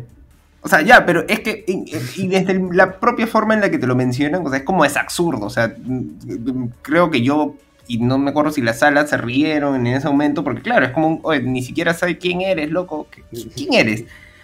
Eh, y es paja por No eso, porque la película lo que hace es, cuando desaparece Spot, eh, casi al inicio de la película, o sea, ni bien se resuelve el- su pelea y que Spot la caga, eh, Spot vuelve a aparecer como tres o cuatro momentos que son, para mí, son muy importantes, incluso cuando la película no termina de cerrarlo como amenaza. Que es cuando él descubre lo de los portales y viaja a lo de Venom, cuando él ya empieza a intervenir en otros, eh, y eh, cuando él ya empieza a intervenir en otros universos, ¿no? O sea, cuando él ya se empieza a meter a, a otros lados.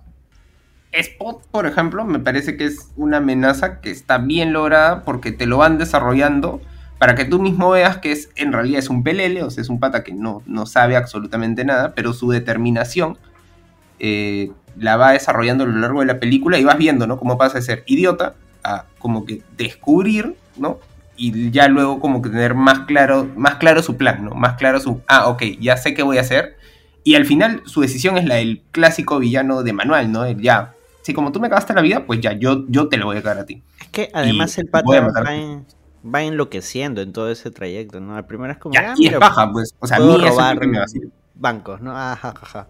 Luego descubre todo el potencial que tiene y eso lo lleva a la locura. Se muestra incluso en el diseño, eso es lo, lo más bacán, en el diseño de personaje, ¿no? Que antes era una persona de color blanco con manchas negras, no es porque tenga vitiligo, eh, y al final es un gozo de garabatos negro, puta, horrible, terrible, es monstruoso. O sea, y ya te muestran que el pata está totalmente... No es humano, es horrible. Claro, o sea, como tú dices. ¡Oh, rayos! este, ¡Está eh, desnudo! sí, cierto. Pero como, como tú dices, también se refleja bastante en el tema del diseño porque al principio hasta las, hasta las líneas de dibujos se le notan. No, a- las líneas de boceto, como cuando dibujas una persona. Y conforme va este va evolucionando y aumentando su poder, el diseño cambia junto con él y es bravazo como lo, como lo, Claro, como lo está expresa. demente, pues ya... Claro. O sea, tiene ya una obsesión, ¿no? Que es este, cagar a, a Miles Morales. Claro, claro, claro. Ahora, la pregunta es, ¿Spot puede, digamos, viajar a un universo y encontrar a otros Spot? No, porque en principio él es un fenómeno que solamente ocurrió en este. Exacto. Sí, es, es- es producto de la anomalía de que afecta a Miles Miles. también. De la ¿no? Es, la, ¿no? la anomalía de la anomalía. Ajá, claro, ajá, es exacto. el, el efecto cadena, ¿no? Claro, así como, Ya. por ejemplo, en principio no, él no podría encontrar. eh, No, claro, no, no, no, sí. O sea, de repente podría encontrar a otros científicos, como, o sea, su versión científica, sí, pero no otro spot. Claro. Makes sense. Este, Ah, hay- Daniela... Hay, hay una escena, Ah, no, dale, Kael. ah, hay una escena eliminada que vi la otra vez en TikTok de la doctora Octavius metiéndose al, portal al final. Ah, lo del No, bagel. pero, pero sí. De, de la primera peli. Ah, ah, pero al final, o sea, al final están culpando a, a- a Miles de que él es el que, por culpa de él es que todo, todo. Claro, pero en realidad el es de estos universo- científicos. Ajá, es culpa del, del Octavius. Ah, bueno. Bueno, en general, o sea, aún sin esa escena eliminada, o sea, ¿quién trajo a la araña del otro universo? Fueron estos científicos. O sea, no fue Miles. ¿no? Ajá. O sea, Mi- Miguel, deja de hablar huevadas. ahora sí, Habla desde el resentimiento. Daniela, tu opinión sobre The Spot. Ah, bueno, igual voy a meter a Web porque no dije mucho. Ya me gustó el personaje. Listo con Web. Con Spot. Sí había dicho que, que, que me pareció un súper buen villano. O sea, me gustó. su- creo que de todos los personajes me, me gustó más su evolución de él que de los demás, que de Miles, que de Wayne. Que, que, que ¿En nada. serio? Sí, me gustó un montón. Vaya. ¿Te, te gustó más que, disculpa? Que los otros personajes, en general, de los principales y demás, me gustó más la evolución del villano. Bueno, es ¿Te que gustó? es Lo más, que más lo es queda más- también, ¿no? Es más, sí, es más marcada su, su evolución. Eh, ¿Les gustó más el doblaje original o el doblaje de Ibarreche? Lo vi en Ah, eh, español, perdónenme, vi perdónenme. Yo Espérate, pero. ¿español español o español latino? Latino. yo. Yo la vi Ya, eh. solo subtitulada, sorry. Ya, pero no han visto ni los clips en TikTok, en YouTube. No. ¿En español? Claro. A mí en lo particular, La- la- lo poco que vi de lo de Ibarreche me vaciló, pero no dejaba de quitarme de la cabeza que es un pata que. O sea, o sea que. Que- No, yo lo escuchaba y diciendo, escuchaba su TikTok, ¡No güey". mames! ¡Qué Claro. buena película! Entonces era como, no, no dejaba de escuchar eso. Y, y por otra parte. Estabas esperando que dijera, no mames. Y por otra parte, lo único que también, no sé hasta qué punto, solamente para opinar del doblaje, pese a que no lo he visto en doblado, es que no sé si cuando ellos ficharon a Ibarreche sabían qué personaje le estaban colocando. Y si sí sabían, eso me hace sospechar que Spot va a ser un villano que en la segunda película en realidad simplemente va a ser como un, oye, Miles, no deberíamos pelear. Tienes razón, tienes razón, Spot, y ya, y, y tipo, y que se vuelva algo así. O sea, es que, No. mira, si no es así, o sea, si le das más desarrollo a Spot de lo que deberías, Ibarreche no es la persona a la que yo particularmente llamaría. No, es que Eh, para, para, la do- para la siguiente ya es nivel Kaiju nomás, solo va a estar gritando cosas como Miles y huevas. Y luego lo van a matar. Claro, porque es el el- científico viva, ¿no? Pero The Spot, como The Spot, va a desaparecer. Pero Porque el, el villano final es Miguel, ¿sí o no? Claro, es. En principio, en principio, porque va en contra de los intereses. Claro, o pero no es un de villano. la búsqueda del personaje, Ojo. en principio sigue siendo Spot, porque, porque la segunda lo que se supone tiene que resolver es Miles, uno, escapando de del escenario donde está con Ozuna, y, y, ma- y, el- y los dos equipos como que tratando de intervenir para que uno, digamos, para que Miles no intervenga y salve a claro. su viejo, y el otro para que salve a su viejo, y rescatar a Miles de donde sea que esté. Todos se van a volver amiguis en la siguiente. Todos se tienen que volver amiguis para detener a Spot. Todos unidos por Miles y Mayday. ¡Listo! Por- por- Porque en, en, cua- en la escena de que Miles ve el futuro, eh, hay un. Sí, bueno, en TikTok sale cómo detienen, lo ponen, pa- pasan en cámara lenta y hay varios Spider-Man tirados eh, mientras Spot los ¿Quieres ver el futuro? ¿Qué? Claro, le enseña. ¿En qué parte? Ah. Cuando Ya. ¿Quién Claro, hay, hay- hay un En- momento en, en- el que por eso es que, por eso es que En la parte que me dormí. No, por eso Miles se loca. Está diciendo de que el único punto importante de la película. Spot lo bloquea a Miles, pues. Claro, Claro, no, le- cuando, cuando ya que- su boost de poder, agarra Ajá. y le dice, te voy a enseñar un poco de lo que va a suceder. Sí. Te voy Ajá. a hacer es- spoiler. Le hace, le hace la de este, Avengers. No, eh, Ju- justo Age cuando, Miles Age lo, está deteniendo y ahí explota el, el colisionador y Miles como que se fusiona con Spot a la vez. Y luego Uy, y no, van a hacer la gran Matrix este, Revelation, la, la- tercera. Nada, nada va a ser tan genial como Matrix, pero tipo aún así Spider-Man Spider-Man en la escena en la que pelea con Spot me sigue pareciendo una gran escena como que de cómic. Oye, sí, Ah, sí, Ah. muy baja, muy baja esa escena. cuando muy salen bien. girando, Pero haciendo sí, vueltas claro, o sea, carro pero- en el aire. pero- Pero en principio Spot le muestra a Miles sin querer como, ya, esto es lo que te va a pasar. O sea, es- esto es lo que va a pasar porque yo puedo ver qué va a pasar en cada universo, por lo tanto esto va a pasar. Y yo voy a hacer que pase, es más, o sea, te cagaste. Eh, no, no fue tanto así, o sea, simplemente Miles le dice, ¿qué es esto? Y el pata le dice, es nuestro futuro, y nos vemos. Se larga, y se larga y ya nunca más. pues. No, pero no le dice algo así como que. No, le, no lo amenaza ahí. O yo estoy recordando mal. Cla- no, ahí le dice, ese es nuestro futuro, voy a destruir todo lo que amas. Y se larga. efecto Manuela dice. Y, Ah. y luego, y lue- y luego, este, cuando va a la base esta de los Spider-Man, lo, lo- creo que lo ve en las computadoras. Ah, no, pues se lo muestra Mi- Miguel, ¿no?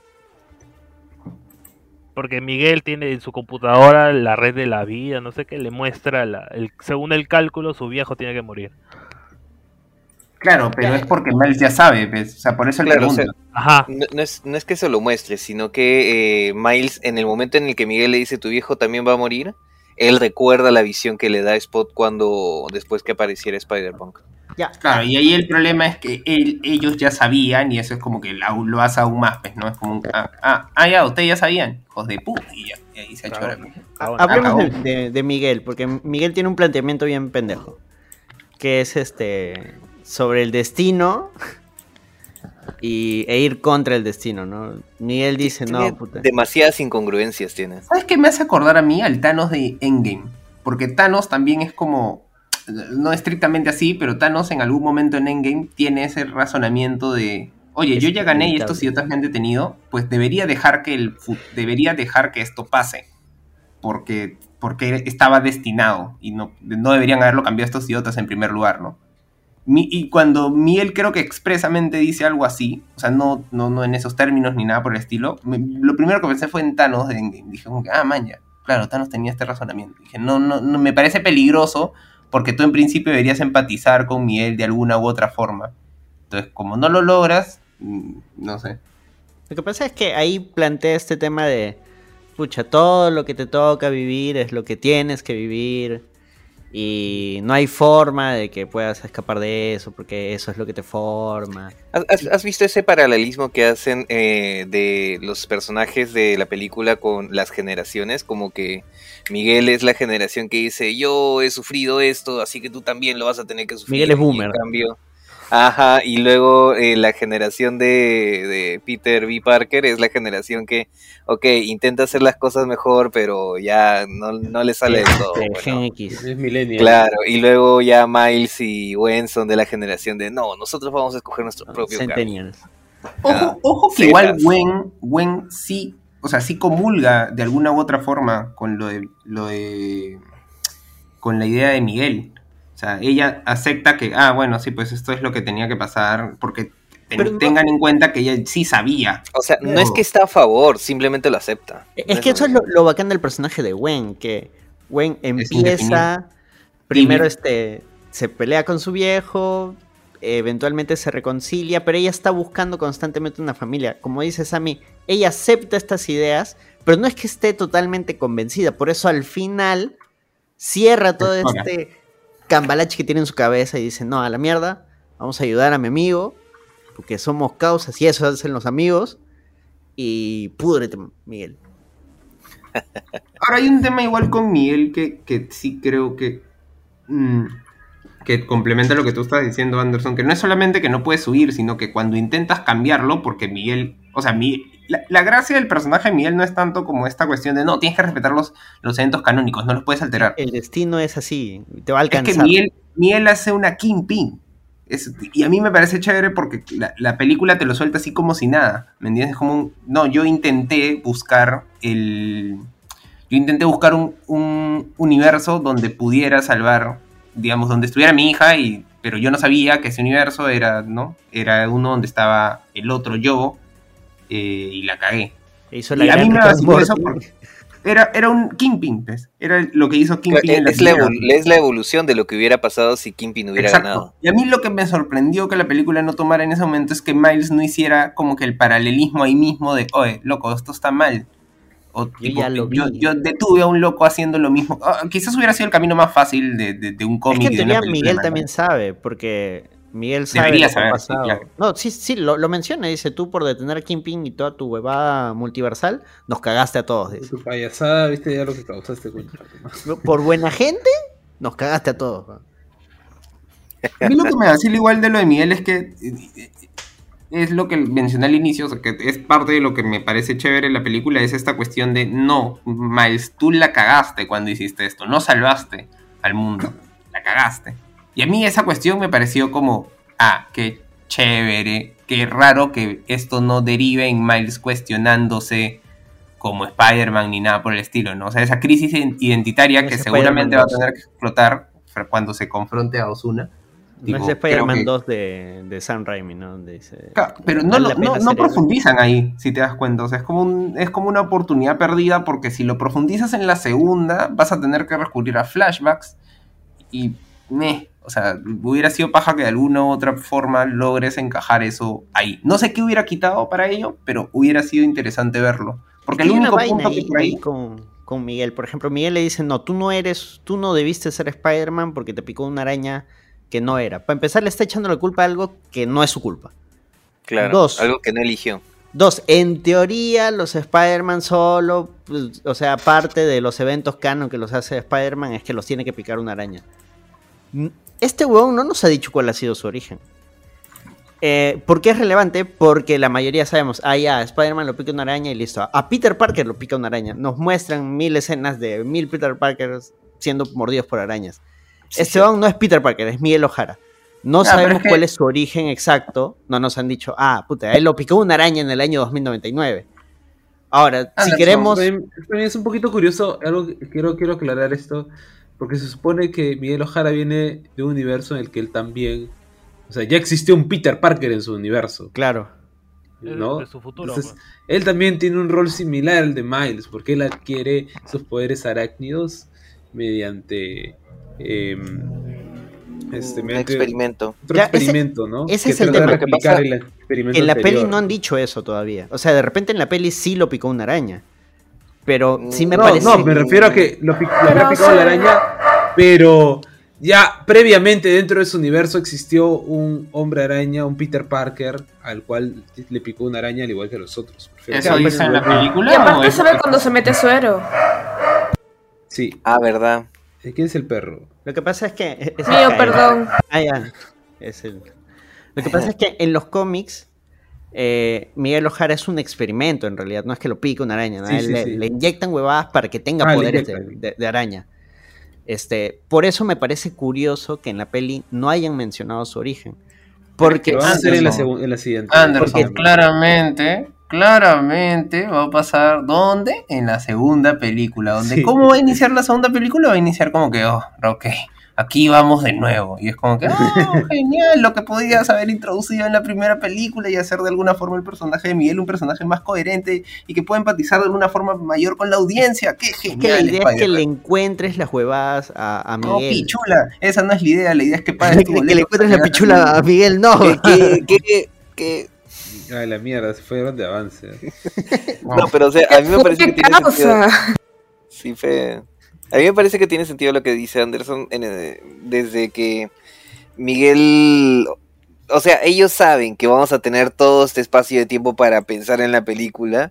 Y todo este tiempo la gente ya ha estado sacando su conclusión y dicen: Todo esto es sospechoso. Miguel es un narrador no confiable.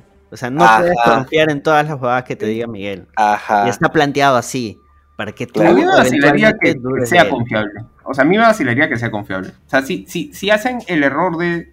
No, no el error. Si hacen... eh, si toman la opción de decirte lo que ustedes están haciendo, entonces Miles realmente su conflicto derivaría en detener a, a Miguel, cuando lo interesante sería que precisamente funcione como en teoría estaría funcionando esta película, que es que tienes a Miel que defiende una postura radical si quieres, pero que de alguna forma está intentando resolver un conflicto que Miles inicia, y por otro lado Miles, que por querer actuar desde la ma- mayor bondad posible, va a terminar haciendo daño y colapsando la estabilidad de universos que él, él no puede comprender por pensar en sí mismo, digamos, y en esta idea de que puede salvar a todo el mundo.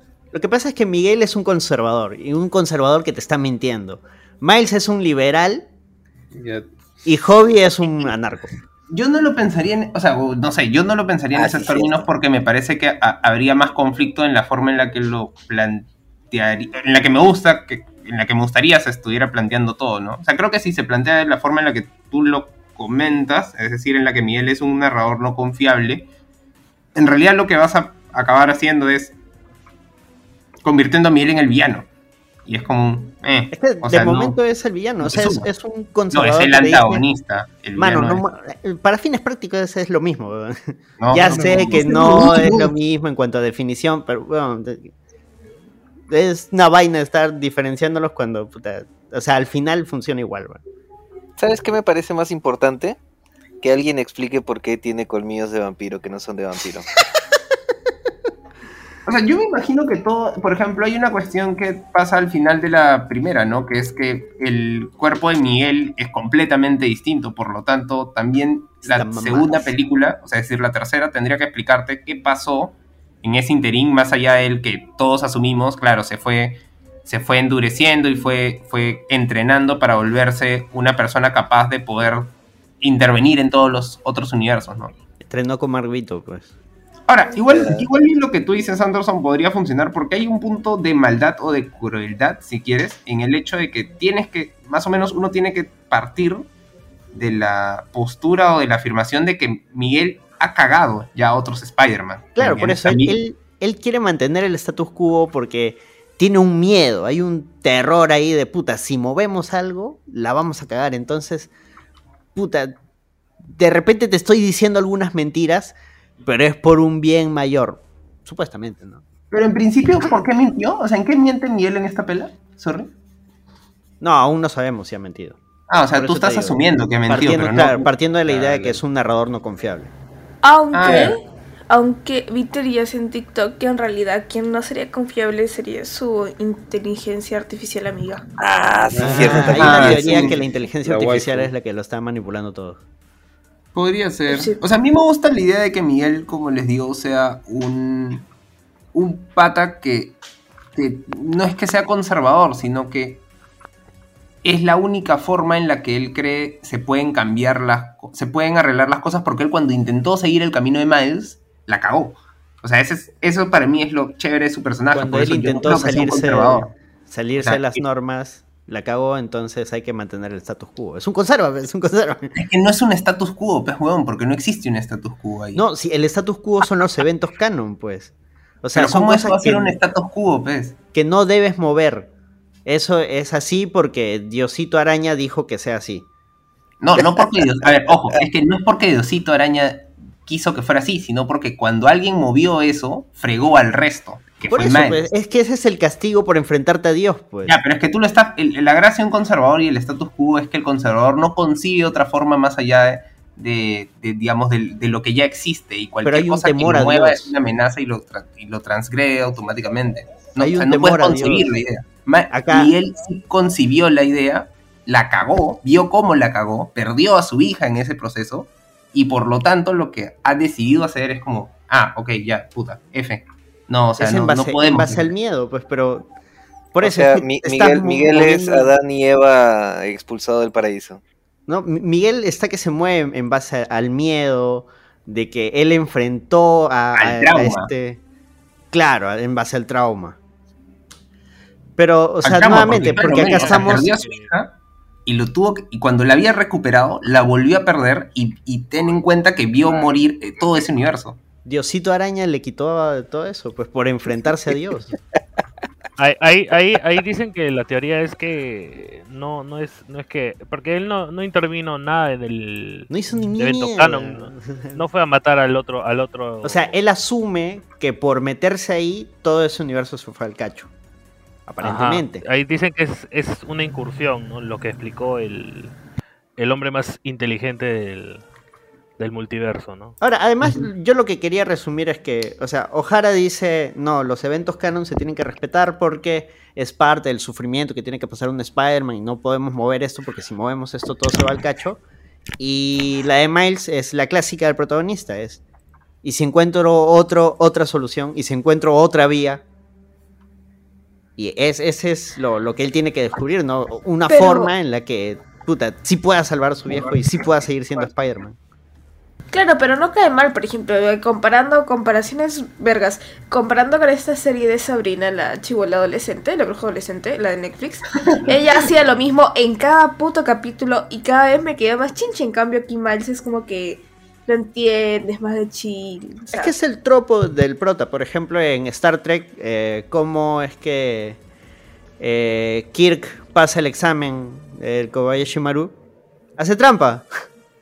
Porque no habían concebido una tercera opción, ¿no? Eh, O sea, el examen estaba hecho para que falles, pero dándote la idea de que no, sí, hay, hay una solución.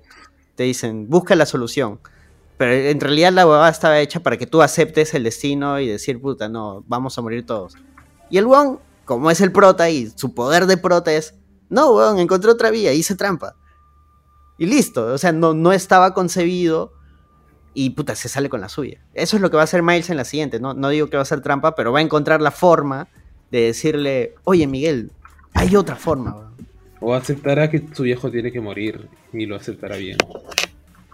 Ah, sería, sería el- genial y sería el mejor desarrollo de personaje si es que Miles, si es que Miles No, hace mano, lo que no. hace Miel y falla y tipo y tiene que volver a hacer como una suerte de Dormammu con tipo Dormammu I come here to bargain No, pero, esa tipo, película tendría salvando a que su viejo Tres horas, y No, sí, ya. sí, sí, a mí yo también, o sea, coincido en eso con, con Diego que eh, tiene que haber un sacrificio bien pendejo en la última pela, ¿no?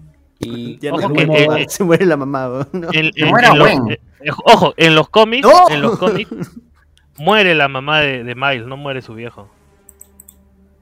Muere Río Vamos a la mierda, se va a morir la vieja entonces. Oye, al final, es- eso es lo, lo, eh, gracioso de Miles Morales, no tiene un evento realmente cano, porque si dices que en los cómics muere su vieja, en el videojuego muere su viejo, en esta película, ¿quién muere? Muere. Spider-Man, el tío se muere él. se muere él, pe, ya, que chucha. Por no eso ya no hay más pelis. No, por ejemplo la gracia o lo que a mí me gusta de, del- de la posibilidad de que Miel no sea malo es que en realidad Miel lo ve como inocentón, pesa a Miles cuando Miles le dice como, no, sí se puede, y como que es como una suerte, no, Miles, yo ya lo intenté, loco, no lo hagas, o sea, te va a doler más algunas Por de eso alguna Miles forma. le tiene que Te mostrar que sí se puede. Exacto, sí, sí, sí. En algún momento, Miles le tiene que enseñar a, a Miguel, weón, sí podemos. Es que tendría que ser un guionazo. Yo creo que lo mejor que le No, podría a pasar ser un guionazo. Lo, que, mejor que le podría pasar a la siguiente película es que, como dice Jonathan, hay un sacrificio. Hay algo eh, que no puedas, o sea, no puedas evitar. O sea, que, en- por ejemplo, en No Way Home es la muerte de la tía May, que es algo que Peter no sabía que, digamos, no, no conocía el, el fracaso estrictamente porque Tony no se murió por su culpa, en cambio la tía May sí. Y en, acá, en principio, sí, pues se le tiene que morir a alguien. Quizás es la madre. Mientras está intentando salvar al padre, se le muere la madre. O sea, no, Tómbola, alguna cosa. tómbola, entonces, para que. Porque, o sea, yo estoy seguro que no va a morir el papá. Porque con eso Miguel Ojara va a aprender. Pero claro, pero, pero Miles también tiene que aprender algo, así que se le tiene que morir a alguien. Sí. Y así todos aprendemos. Ve. Sí, o sea, eh, algo igual eh, que me parece chévere de la película, y, de nuevo centrándonos en Miguel, es que a, mí sí me gusta cómo el pata, por lo visto, ha conseguido convencer a todo el mundo, ¿no? Eh, o sea, ha logrado como que ir fichando a todos los Spider-Man posibles, todos a partir de los que asumimos son sus eventos canónicos. Y como todos han entendido, ¿no? Al unísono y todos siguen a Miguel y como todos aceptan, ¿no? Que sí, pues no, chamadre, sí, en realidad esto es lo que te toca, pues, ¿no? Este, este, este es, este es el camino, este es el camino, este es el camino, este es el camino. Eh, ¿Y sabes por qué pasa? porque es guapo, porque es Oscar Isaac. Obviamente. Ahí está, tienes tu respuesta. Es que sí me raya un poco que, que los Spider-Man simplemente acepten este discurso de. Puta, es parte del sufrimiento de. Es como Ahí, que- ahí, ahí, ahí lo que creo es que Miguel los ha buscado después de que se les han muerto la gente. Ah, pendejo. Claro, claro, obvio, obvio. Es que si no, no podrían. Si no, no, Si no, no lo aceptarían, puedes pues. manipular. Claro. Es que no, tú estás asumiendo de que Miguel es malo, puta madre. No, Yo es no que no creo que sea- necesariamente malo, pero sí que está como que acomodando las cosas para que se haga lo que él piensa. Por eso, de Mira, repente yo, tiene muy buenas intenciones. Yo lo que te atraco, y, y- igual me fastidiaría porque sería un guionazo, yo lo que te atraco es que puede ser que Miguel esté siendo manipulado por la IA o por quien fuera. Es que Podría ser. sin pero ser manipulado, Por los he- herederos. tú puedes decir, o sea, el pata tiene buenas intenciones, pero métodos medio pendejos para llegar a esas intenciones. O Entonces, sea, porque digamos, en principio hasta ahora no, no ves algún indicio de que el pata sea villano. O sea, malo. al Es lo único, lo único La que canción. ¿Cuál? ¿Su tema? ¿Su tema? ¿Qué es ese villano? bueno, es un, es un buen punto en realidad. Es También un buen cierto. punto, sí. Podría, po- podría ser. A mí, a mí simplemente me gusta la idea de que Miguel sea un antagonista a la visión de, de Miles. Es, eh, para mí es en esencia eso. Porque, el, Claro. todo el, porque todo el villano que estás construyendo es Spot. Si construyeras Yo- a un segundo, mm, no sé, sería mucho esfuerzo. Mucha pólvora para un gallinazo. A lo que voy es que, o sea, como te digo, de repente tiene buenas intenciones, pero está escogiendo los métodos más cuestionables, ¿no? Para poder tener el control de todo, que es lo que mencionaba él hace rato. O sea, el pata está medio obseso con el tema de, puta, no, no la vamos a volver a cagar, no la vamos a volver a cagar. Puta, iba, o sea, dentro de su idea y... Y hablando de este otro Spider-Man, del de Manhattan, Manhattan, el weón iba a dejar que muera el, este, el tombo. Peter, Peter Patel. que. Y puta, lo, lo iba a traumar, no. pero es el en principio quienes iban a dejar que mueran... En principio quienes iban a dejar que mueran eran los otros. O sea, Gwen Ya, pero bajo que órdenes de quién, pues. Pero Gwen era la que iba. Gwen es la que toma además esa decisión. Ya, pero las órdenes de quién eran. De, de Miguel. Ay, pues. ok, Gwen, ¿qué es? Ovejita. O sea, no sabe decidir. Es no que, es que a- hasta ahí está actuando como una oveja. Ella, ella dice sí, sí, sí, sí, sí, porque son su nueva familia y ella necesita una familia, entonces, no, sí, sí, sí. Y por eso le miente a Miles. Y, o sea, al inicio es como que, güey, puta, la, la- la está regando así, pero con ganas. ¿no? Ya de ahí retoma el camino. Aunque ahora que lo pienso, otro personaje del que no hemos hablado y que también está en plano ovejita, lo cual es raro, es el, el Spider-Man Punk. No, es que, no, e- ese es más sencillo, porque él en realidad nunca estuvo de acuerdo con Miguel. Ese hombre era un infiltrado, ese hombre era un pendejo. Ese hombre, si te das cuenta, cuando, te, cuando aparecen en la base de los Spider-Man, va cogiendo cositas, ah, va soltando su, su discurso narco. No, sí, que yo estoy acá porque, puta, estoy hueveando. Va recogiendo cosas, luego le siembra la idea, creo, a Gwen de, de decirle, oye, pero mejor tú hazte tu reloj, ¿no? El weón en realidad desde el inicio ha estado viendo cómo funciona la huevada, qué necesita, ir plantando pensamiento en Miles, en Gwen. Porque el weón ya la tenía clara, el weón desde el inicio es, puta, yo los voy a sabotear a estos weones. Yo voy a robar su tecnología, voy a hacer mi propio reloj y voy a viajar a mis propios mundos. A la mierda lo demás. Si, si, si ves la peli, o sea, está claro, el weón va, parece cojudo, parece como que está hueveando ahí, sonceando, pero el weón está recogiendo información, está recogiendo las que- huevas que él necesita. Parece que él ya se había dado cuenta de cómo era. Claro, es que él Miguel. desconfía totalmente, de, por, por eso, o sea, suena chiste, Ah, pero desconfía totalmente de, de la visión más conservadora que tiene Miguel, ¿no? Porque precisamente Claro, es una ya- narco, ya- pues, ya se- está totalmente en contra de esa vaina. eso de que se robaba, o sea, ya se estaba preparando porque sabía que en algún momento iba a pasar. Claro, y de hecho él enseña a Miles cómo librarse de este del escudo. Cuando detienen a Spot, él le dice, "No utilices este las yemas de tus dedos, utiliza toda la mano." Y luego eso le ayuda a liberarse cuando eh, Miguel Ojara lo llega a atrapar y lo mete en estas cápsulas de energía. Ahí Miles ya sabe cómo escapar, porque, porque Jody le, le enseñó. O sea, él es. Es un personaje que para la siguiente, imagino, va a tener mucho más protagonismo. Oye, y lo, ser, paja, lo, sí. paja, lo paja del punk es cómo, cómo se ve ¿no? los recortes de periódicos. Ah, su diseño sí. su diseño. Bien lo caso. Antes, an- antes de que, de que terminemos con el tema de Miguel, hay algunos pequeños apuntes que, que- que quería comentar. porque no está nada confirmado, pero sí es cierto que el background que tiene Miguel Ojara en los cómics es el de una persona que ha sufrido eh, una serie de experimentos y que para y bueno, una serie de experimentos que lo volvieron adicto a determinada sustancia y que para controlar su adicción se inyecta lo otro, que es lo que, lo que causa que sus síntomas se, se, se hagan menores, pero no necesariamente que los tenga 100% controlados, ¿no? Me recuerda al Morbius de la serie animada de los noventas. Un poquito, sí. Y el tema de los colmillos que se maneja en realidad es porque los colmillos que tiene no son de vampiros, son de araña que hace que su tenga una especie de mordida, palari, pa, mordida paralizante. Esto, como una especie de veneno, pues básicamente, ¿no? Pero también es cierto que al ser un experimento y no ser pues este originalmente mordido por araña, también es uno de los pocos Spider-Man que no tiene sentido de arácnido. Que no era otra cosa que también... No trepa por las paredes, él se agarra con sus garras. Claro, claro, claro, claro otra, otra de las cosas que lo hace ser eh, sospechoso, bueno.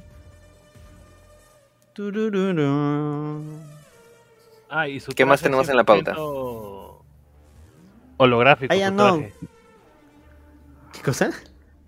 El traje de Miguel es holográfico. Ay, O sea, yo está te escucho desnudo. pornográfico, eh. ¡Ala! Claro, como, Bueno, como las telarañas. A ver, ¿qué más nos hemos saltado? Nos hemos saltado este ya el tema de Gwen, Miles, el tema de hablamos de Miles. Miles creciendo y... Eh, por ejemplo, en el tema de Gwen también quería comentar este tema que, que hablaba sobre, no solamente sobre el estilo de animación que estaba teniendo, sino como el estilo de animación que tiene Gwen influye en las escenas en las que interactúa con Miles. Porque cuando ella se presenta en, el mundo de Miles, los detalles técnicos de, cómo se anima, de cómo dibujan eh, su entorno, que es de cómic supuestamente, se empieza a suavizar. No solamente en, los no solamente en los colores que utiliza, sino también en, los, en los bordes que se van adelgazando y que se van, a, se van haciendo más difusos. Es, es, es muy bonito cuando se empiezan a balancear juntos, a pesar de que Gwen está pues este, poniendo, poniendo su rastreador por otro lado. Este, en, ese momento la, la animación es muy rápida, pero sí se nota que vibra entre esos dos estilos, entre el de cómic y el de acuarela. Hasta que llega el momento en el que empiezan a, a caminar por este. por la. por el edificio que, que había seleccionado Miles para, para pensar, por así decir. Y durante el tiempo que están ahí, domina más el estilo de. el estilo de, de dibujo de, del universo de Gwen que el de. el de Miles. Em, o sea, tal y como cuando se, se nota cuando ella está en su propio universo, pues que los, los colores los, eh, los determina bastante la- las emociones que dominan las escenas que, que están ocurriendo, ¿no? Claro, eso también pasa bastante con Miles. Mm, Este, pero cuando tiene sus momentos de sentido arácnido y cosas así. Cuando la huevada se pone más cómic, porque el Claro. universo de, de Miles es bien cómic. Esos Ahora, momentos de flash así en, en- como- en- en esa misma línea de, de guiños así súper extraños, también está este tema de que yo no me había dado cuenta, eso lo vi, pero así de, un- de una cosa súper caleta, que supuestamente si Miles estaba, eh, o sea, Miles se entiende que estaba predispuesto a ser el Prowler. ¿Por qué? Porque cuando él tiene su primer encuentro con Spider-Man en la primera película, eh, ¿cómo te explico? El background de, de sentido arácnido de, de- de Peter Parker que morado murió, y verde. teni- claro, tenía primero un rojo, un rojo azul y cuando lo ve a, a Miles, el, el sentido arácnido de Miles tenía esta coloración verde morado y después vuelve a cambiar, pero ya al rojo azul de Spider-Man. Claro, Entonces como que... Spider-Man empieza a, a, a ser Spider-Man, por así decirlo. Claro, claro. Y sabes qué es lo más curioso de todo que no me había dado cuenta hasta ahorita, es que eh, creo que eh, alguno de los chicos al interno siempre mencionaba que precisamente el morado y el verde eran, eran colores que se que se elegían principalmente para los villanos, pues, ¿no? Sí. Claro, como Hulk, por ejemplo. En aquella época. No, en- al inicio, pues, ¿no? Claro, al inicio Hulk estaba pensado. sí, sí, sí, sí, sí, sí. Pero, por ejemplo, ese detalle de, de cómo cambia su, su sentido eh, arácnido destierra un poco lo, lo que dice Miguel, ¿no? O sea, el destino de Miles cambia, ¿no? Es Claro. cambiante. Como Claro, el destino de cualquier claro. persona. Y es más, otro, otra razón por la que eventualmente se van a enfrentar a Miguel es porque Gwen empieza buscando una familia, obtiene esta nueva familia, se da cuenta de que esta nueva familia tiene ideas con las que ella no comulga, se sale y está formando su equipo de, de excomulgados, por así decirlo, ¿no? Se va Gwen, se va eh, el Panqueto y se va también Peter. Peter, este. B. Parker. Peter Papá Parker. Te falta Sí, el sí, sí. Spider-Man de la India, weón, que no lo han mencionado. También se va con ellos. Pero, pero, pero también se va, claro, también se va con ellos. Aparece al final con ellos. Ajá. Ah, man, ya. Pensé que se había quedado en sí, su sí, universo. Pe- Penny, Penny Parker. Parker. Penny Parker. Claro, y Claro. hasta el Spider-Man Noir también se vino con... con Ah, ya, eh, Spider-Man eh, Noir, eh. Spider-Ham, Penny Parker, todos. Claro, que por los ejemplo, de la no primera con- reaparecen. Que no nos han Penny contado. Parker sufrió el tercer impacto. No nos han contado por qué ellos no se habían sumado. Pero este Penny sí se había sumado. Pero se veía sad. Sí. Claro, y ahora se- claro. se, Porque unió. ya, ya pasó su evento canon, pues. Por eso, en la Se siguiente subió- nos van a Leva, explicar ¿no? por qué esto, los otros, como Noir o el Spider este, Pork, no se unieron a, a Miguel, por ejemplo. Spider-Ham. Ahora, también ya es bien, bien conocido todo ese temita de que al final, en la última escena, cómo unen los temas musicales de cada uno, ¿no?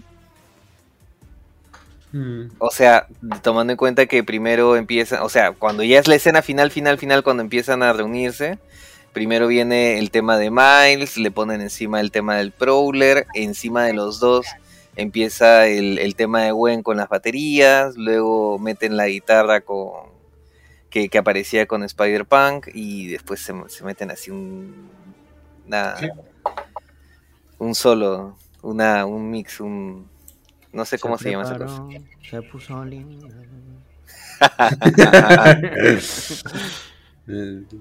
Claro, claro, claro. No, todo, todo eso, todo eso este, es, es- es un detalle, o sea, bastante conocido porque fue bastante evidente, Vas pero, a caer, pero Miguel. bacán. Ah, Ahora, oye, es cierto que, que casi no hemos hablado del Spider-Man indio y que es bien paja, pero bien que paja. justo hay hemos un, hablado de. hay de- un de- apartado para todos los cameos, Spider-Man adicionales y todos los que este, no han tenido un gran desarrollo en la pantalla. ¿no?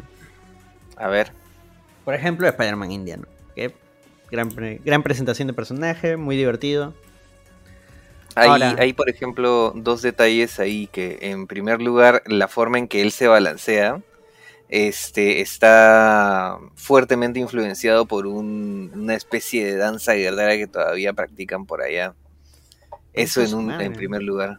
Y en segundo lugar, la forma en que, en que animan su- sus escenas, dice que estaba influenciado de alguna manera por, por esta última película que sacaron, la de RRR, Ni cagando. a la, a la firma. En- en- yo- yo no lo había notado tanto, pero luego cuando hicieron los paralelismos entre cómo, cómo mm, no, no tengo palabras para, para detallarlo tan así tan. Bueno, pasa el link, pues, pasa el link. Sí, sí, sí, sí, sí, sí, sí, al interno ahorita lo. Porque sí, justo lo estuve viendo en la tarde justo y me quedé así como que wow. Ahora, ¿qué piensan del momento donde todos los Spider-Man se señalan? O sea, el momento meme. Bueno, ya lo habían hecho en la primera, ¿no?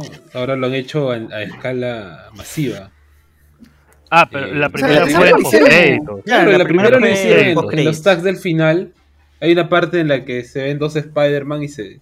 Incluso aparece con el Spider-Man 2099 y todos se, y se señalan. Claro, no, es Esa- Miguel es Ojara en la con otro. Spider-Man. Ajá. ¿Qué?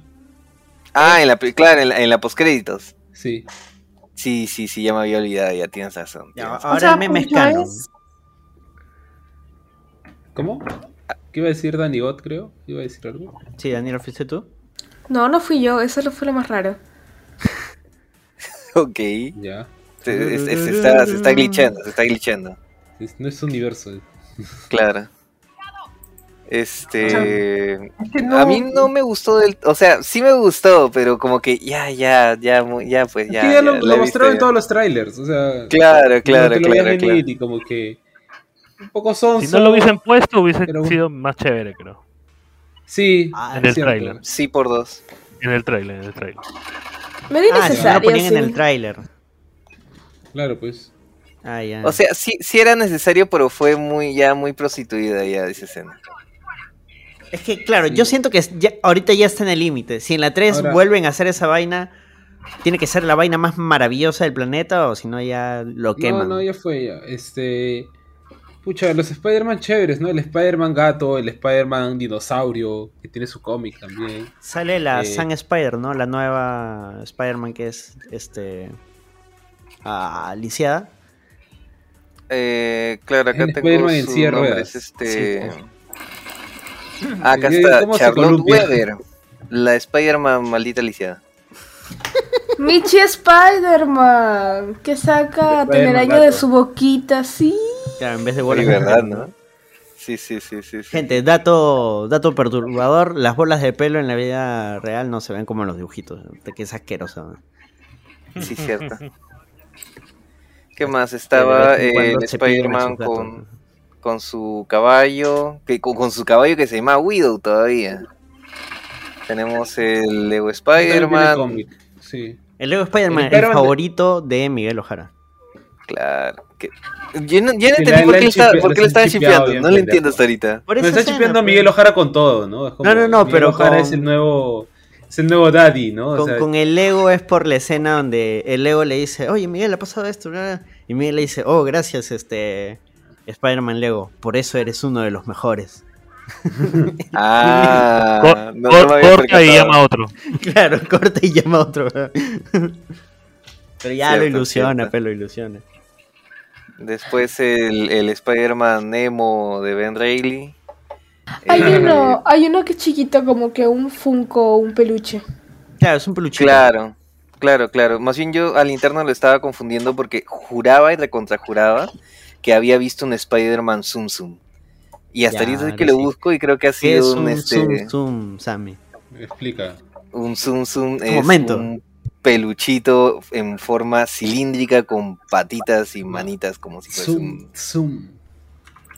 es un Zoom Zoom. Ya. S-U-M. S-U-M. Ahora, hay una cosa curiosa acerca de ese Spider-Man que no es ya, digamos que no aparece en la película, que fue un efecto Mandela, pero me puse a buscar. Y lo más curioso de todo es que es un alien que, ¿cómo se llama? En el, en, en el cómic en el que aparece, cuentan que es un alien que vino a la Tierra y que cuando vino eligió tomar la forma de un Zoom Zoom Spider-Man y que esa fuese su personalidad a partir de ahora. Mm, Qué, qué extraño, qué extraño. Alucin- Pero, o sea, pero O sea, a los Transformers, aunque se escogieron autos, ¿no? Claro, claro, claro. Pero ya, pues ya, si están poniendo a Spider-Man paleta y están poniendo al Spider-Man Leo y al Spider-Man peluchito, ya, pues Spider-Man Zoom Zoom también. Spider-Man Leo, pero el máximo. Claro. ¿Has visto Animado por un chivolo, ¿no?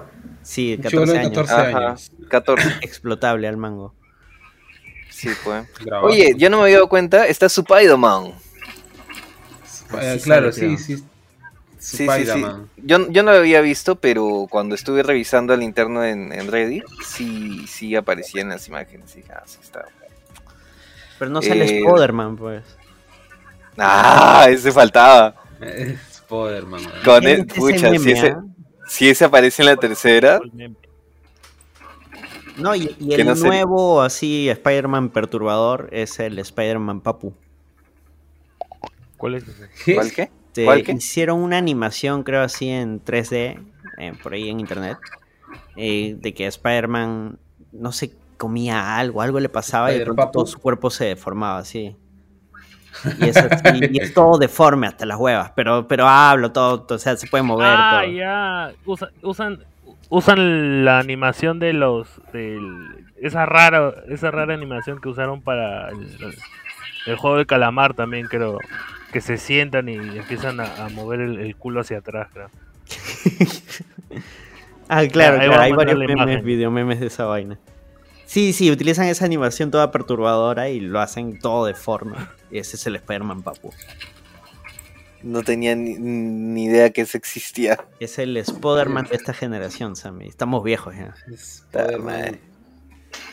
Sí, son como que clips usados con, con la- con el videojuego, ¿no? El Spider-Man del videojuego también creo que aparece, ¿no? Claro, sí sale. Eh, sí. Ah, él, él es el más evidente, todavía te lo ponen ahí. Ah, varias veces aparece. este, sale Gambino Prowler. También, también Eso. sale. Es como eso, eso fue lo que más me dije, what the fuck, o sea, se fueron con todo con ese El cameo. cameo o más sea, esperado de toda Latinoamérica Unida. ¿no? Claro. menos esperado, porque en realidad quién sabía que iba a suceder. ¿no? Pero También, cierto. todo el mundo decía. A- hasta ahorita hay gente que. Si hay un live action, Gambino debería ser este. Miles Morales. Ya está viejo ya. Ya tiene canas ahí abajo. Sí. De ahí estaba el, el Spider Carro. Estaba el. ¿Cómo se llama? De ahí hay muchas mil versiones de Spider-Man eh, acorazado. Hay una versión de Bruce Banner siendo Spider-Man. Eh, hay una versión de. ¿Cómo se llama esto? De Hombre Lobo Spider-Man. Hay Spider-Man Steampunk. Hay Spider-Man Unlimited. Hay también el Spider-Man de Future Foundation, que eso Carlos lo hubiera visto a la primera de seguro. Ah, sale el Spider-Man este, de espectáculo Spider-Man de la serie animada. Te- Ah, ese ese lo, lo- y lo vi también de- bastante. De Juan Garnizo. Ah, el Spider-Man Cama. El de Spider Spider-Man Cama. Ya, expliquen al toque ese meme porque- para la gente que no, no el, youtuber. el- Que el mem- No, memólogo. es que, es que, es que eh, él lo conoce mejor, ciudadano. Este, no, lo conoce este Avanto, Avanto. Avanto. Eh, Diego, que hay memólogo eh, generacional. Juan, Juan, Juan Garnizo es un streamer mexicano, ¿no? Que- Ah, el streamer ya, pero ¿qué tiene? O sea, ¿cuál es la relevancia ahorita de El, Warner? el- la- el meme ¿El pues, del doblaje? Spider Cama. El espe- la Spider Cama. pues. ¿Quieren saber Mm. a qué se refiere la cama? No, que este pata lo jode porque este su pareja, este, que también es streamer, Ah, sí. ya vendía- tiene un OnlyFans pues. y, eh, y, a- y a cada rato en su chat lo jodían con que, oye, como dejas que tu flaca, pues esté mostrando el culo, esté vendiendo el culo, una vaina así. Y este, y tuvo un momento así bien, bien, eh, eh, bien cringe porque el weón se asa, pues le mandan un comentario donde lo joden con eso y él dice, oye, yo, este, para comenzar, este, yo vivo mejor que tú, tengo una cama mejor que tú, ¿no? Este, y se pica horrible, ¿no? Y como que ya de ahí lo agarraron a joderlo. Y, y una flaca más rica que tú, una vaina así. Sí, claro, ¿no? Es como que, Cuestión que es él, que, ca- que él cayó duerme en una chinche cama a- mejor que cualquiera, ¿no? Cayó chinche a más de uno y puta, ya quedó pues. Oye, lo gracioso es que a él lo joden por todos los doblajes que hay en Spider-Man, porque la otra vez me salió en, en TikTok que lo están jodiendo con el, el diálogo de Pipe Pan, que es el, el Spider-Man de rastas, que dice, este, creo que no tiene camino, una vaina así. Ah, no, sí tenía camino, ese chiste. Ya, No, también no, lo no es el... Ese es otro Spider-Man, ¿no? Me acuerdo cómo se llama. Sí, sí, ese es otro. No, pero no es con- el igual, se la han agarrado con Juan Garnizo, he visto, porque lo, lo joden y el pata puta se pica, pues va y le dice, ¿sabes qué? Sabías que hay un montón de Spider-Man, ¿no? Y, y yo no soy ese. Ah, claro, ese lo hace este Pipe Punk, se llama el Ajá. youtuber. Ajá. ¿Sabes qué, qué otro Spider-Man faltó? El de Spider-Man Lotus. Salieron un huevo de memes con ese Spider-Man. Se lo agarraba al toque a Miles. Sí, que ese iba de- de- detrás de Miles desde antes que Miguel Ojara. Expliquen Ajá. quién es Spider-Man Lotus para los que están perdidos. Esta película Fanmade que iba a salir hace unos años, ¿no? Y que tuvo hypeado un montón de gente porque se veía como que chévere, ¿no? Eh, pero luego, puta, salieron los, los mensajes y los comentarios de Facebook del, del creador de la película que tam- también hacía de Spider-Man. Este, Un de puta, 15 se años, soltaba que entró a puro. Sí, se, este, se soltaba puro. eh, puro insulto racista, ¿no? Este, El director, el... El- el y fueron director y el varios, creo, ¿no? protagonista, ¿no? Sí, Sí, o sea, también decían que todo el, todo el entorno era súper tóxico, que, todos eran así bien racistas. Se y trataban como como la mierda, no le pagaba a los que trabajaban. Claro, y era, y un ca- y era obviamente un cast de Spider-Man de puro, puro blanco, pues, ¿no? Como que ya sacabas el perfil de qué tipo de, de trabajo fan era ese, ¿no? Oye, pero ese proyecto sigue en pie, ¿sabes? Que Puta, seguro, pues, pero... Este, Manjan, es Por, como- lo- por los, por los otros trabajadores. Hay una no cuenta de, de Facebook, Israel299, una nota así, que es un weón este, que quiso sacar su, su versión de Age of Ultron. eh, que bueno, hasta ahorita no la acaba. Eh, la venganza de Ultron creo que se llama. Eh, ibas- igual, es una película fan-made de Avengers, hecha en este, animación 3D. Que puta, la viene haciendo como hace como 15 años creo.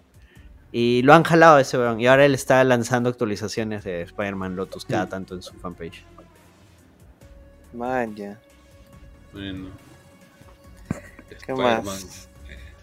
Puta, hay un culo de Spider-Man. También, algo que es, es curioso es que, sí, hay un montón de versiones de Spider-Man, pero no sé si eso lo va a revelar en la siguiente película, pero también hay otras versiones de Miles Morales, ¿no? En, es- eh, en el mundo de Spider-Ham está Meows Morales. Que es, este, es un ¿Te gato. imaginas pues. que en, en la siguiente aparezca todos los. El Spider-Verso, pero de Miles, ¿no? Uy, Sí, el eso Miles sería Verso bravazo. contra el Peter Verso. Ajá. Sí. Pero ¿por qué Ojara lidera el Peter Verso? Puta madre. Vas a caer, Ojara. Es que incluso hay variantes que no son Peter, o sea, ahí no han incluido a los otros Miles, por- porque incluso el, el Spider-Man del PS4 está ahí, pues no hubiesen metido a Miles. No, hay algunos ahí que Miles, incluso sí, sí. ni siquiera es que son de otro universo, son, o sea, el mismo Peter Parker de un mismo universo porque tiene otro traje, ¿no? Ah. Sí. Claro. Es bien pendejo para hacer eso, pero... Eh, pero ni tanto, ¿no? O sea, sí es como que. Sí, viendo los Spider-Man que existen alternativos, sí son. La mayoría que, que han puesto sí son diferentes Spider-Man. O sea, diferentes. Ojo, eh, eh, Otros universos, otros mundos o otras versiones que no son Peter. En, en uno de los trailers, cuando muestran a Miles llegando al, al- al cuartel este, aparece el Spider-Man del PS4 con el Miles del PS4. Caminando ¿Ah, sí? a una esquina, sí. Es Ah, Lo- una de las lo quitaron, lo tantas quitaron en la película. Es una de las tantas Ah, que, claro, pues. que los trabajadores pues. dijeron, "Push, sácame eso, sácame eso. Hay que cambiar esta huevada. Hay que aumentar esto, hay que quitar esto. ¿Sabes cuál también fue un caga de risa? Cuando apareció el Spider-Man, pero de la serie original, super antiguaza, que, que apareció en 2D y como estaba en 2D, el- Casi ni se mueve. pasó por un costado. Ajá. Invencible. A la vez. Oye, pero además en, en esa misma línea no solamente habían este Peters, también habían este un montón de versiones femeninas, este, incluyendo la este, o sea, incluyendo la chica que no me acuerdo cómo se llamaba que, que tenía, que era un holograma.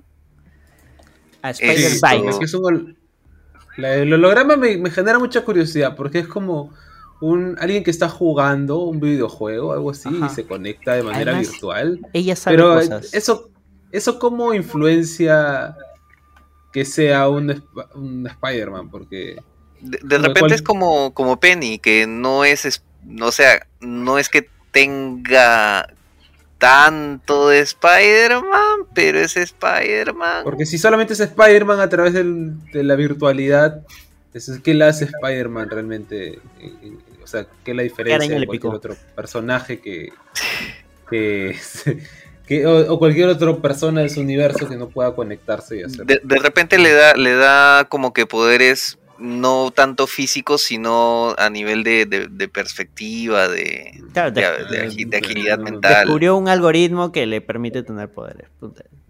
Algo así. Una vaina así. Por ejemplo, De- de Un otra, virus llamado la araña. Jessica Drew, hablaron de Jessica Drew. no, mira, una que ok. aparece en casi toda la película y nadie ha hablado de Jessica Drew. Ah, Tampoco sale tanto tiempo en realidad. ¿eh? Sale en el universo de Gwen. Gwen le dice: "Ah, Mi mamá. Me atrevería a decir Mami. que sale más que Miguel Ojara. Ni cagando. Sale más que Miguel Ojara, Sí, pero ah. no tiene tanta relevancia como Miguel.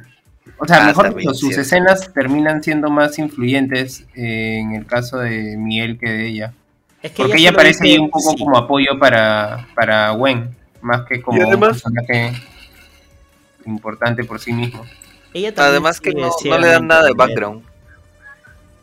Voy a decir Mm, claro, algo que Diego ejemplo, va a te odiar. mencionan que tiene esposo, pero no te mencionan luego nada más. Voy a decir algo que Diego va a odiar. Pero es que lo más probable es que el background venga en la siguiente parte. obvio, obvio. O sea, en principio, por ejemplo, vas a tener que mostrar un, un escenario donde ellas, ella, Miguel, todo el equipo de Miguel tenga que ser humanizado, porque si no, pues, o sea, porque si no, automáticamente van a ser los malos y no, o sea, y no te conviene eso como desarrollo del Claro. personaje. Que te muestren por qué ella. Porque es casi como una de sus manos derechas, ¿no? Claro. Este, por qué es tan cercana, qué es lo que sabe, qué es lo que la llevó a decir, puta, sí, te voy a seguir, mano. Sí, todo, o sea, la historia de origen de varios personajes, o el- al menos lo que ha sucedido entre la primera película y esta película, como que es, hay bastante como que material para desarrollar. Y también me da un poco de, de- de temor, ¿no? O sea, ¿qué tanto esta la siguiente película va a enfocarse en desarrollar la historia? ¿Qué tanto va a estar complementando con todos los personajes que estamos viendo? Y que definitivamente tiene que como que cerrar un poquito esos, esos mini arcos que ha abierto con ellos.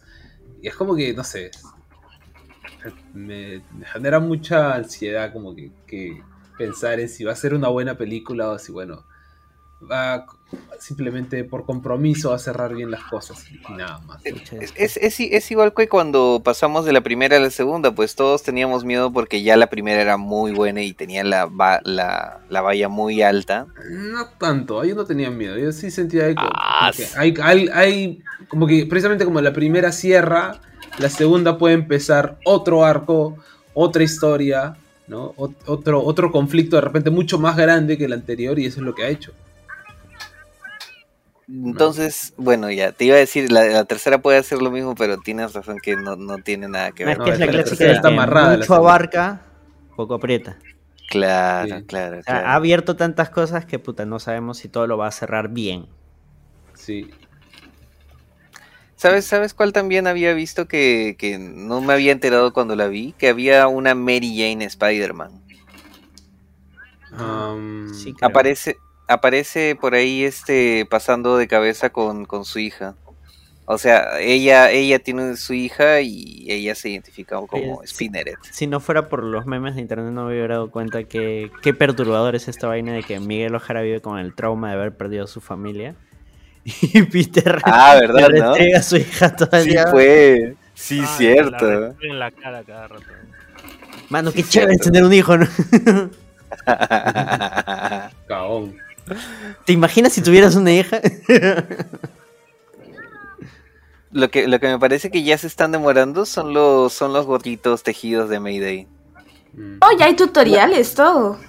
Yo he visto un par de chicas con ese gorro, pero este. Pero pensé que habría más. Fue un momento bien anticonceptivo, realmente. Anticonceptivo. No, es lo contrario. Lo contrario al anticonceptivo, sí. Claro, no son momentos muy anticonceptivos. Ah, Ahora, eso, este, un poco que el Spider-Man eh, con su hija está inspirado, creo que en este Spider-Man eh, que está con Mary Jane y tienen una hija, es, es un cómic, ¿no? Que se llama Renew Your Vows, en el que los tres tienen poderes arácnidos, los tres son superhéroes. Pero ahí la hija ya es un poco mayor, es como 10, 12 años. Pero acá la Mary Jane creo que no tiene poderes.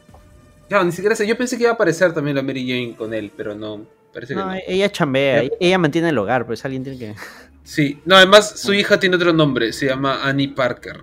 Ah, bueno. La hija, eh, Mary Jane no aparece, weón. ¿No aparece ahí antes de que Peter se vaya? Por eso sale al final. No, O sea, no él claro, que pero no no sale es como con que él la vemos. en la sociedad de los... Ah, ya, ya. Sale en su jato. Está está ocupada, pero hay que mantener un hogar, pero ese vago sale a pelear contra el crimen todos los días, ¿no? Claro. Pero la, ¿cómo se llama? Ese teletransportador. Ah, ya no, claro, eso te eh, transporta en el tiempo. No, mientras te transporta en el espacio, pero no en el tiempo, ¿no? No, esa vaina te mueve a lo a lo largo de la, la telaraña, ¿no? Del, ¿Cómo se le llama esa huevada? La- La- La, La red del diosito araña. La, la red de la vida, le dicen. Ah, sí, sí. Sí, pues. Ah, hablando de la red de la vida, es una, una cosa que he visto que un montón de gente se ha quedado picona es que ya, ya prácticamente están diciendo que no va, no van a adaptar el arco de los de los ancestros. Está bien, pues, porque esos villanos sí son planazos. pues. Mm, bueno, ahí no sé, no, no, no los he leído como para decirte sí o no. Su existencia es ir a, a cazar este seres que su poder tenga que ver con animales. Principalmente Spider-Man porque es más rico. Claro, claro. Y hay bastantes, ¿no? Hay un montón de Spider-Man. Ah, cazamos Spider-Man. ¿Para eso no está Craven también? No, no, no, pero esto es a nivel multiversal, ¿no? Y o sea, Ah, el, ya. el E- ellos chongo con comen, estos los herederos, es que se alimentan de. Son como vampiros, pero que se alimentan de.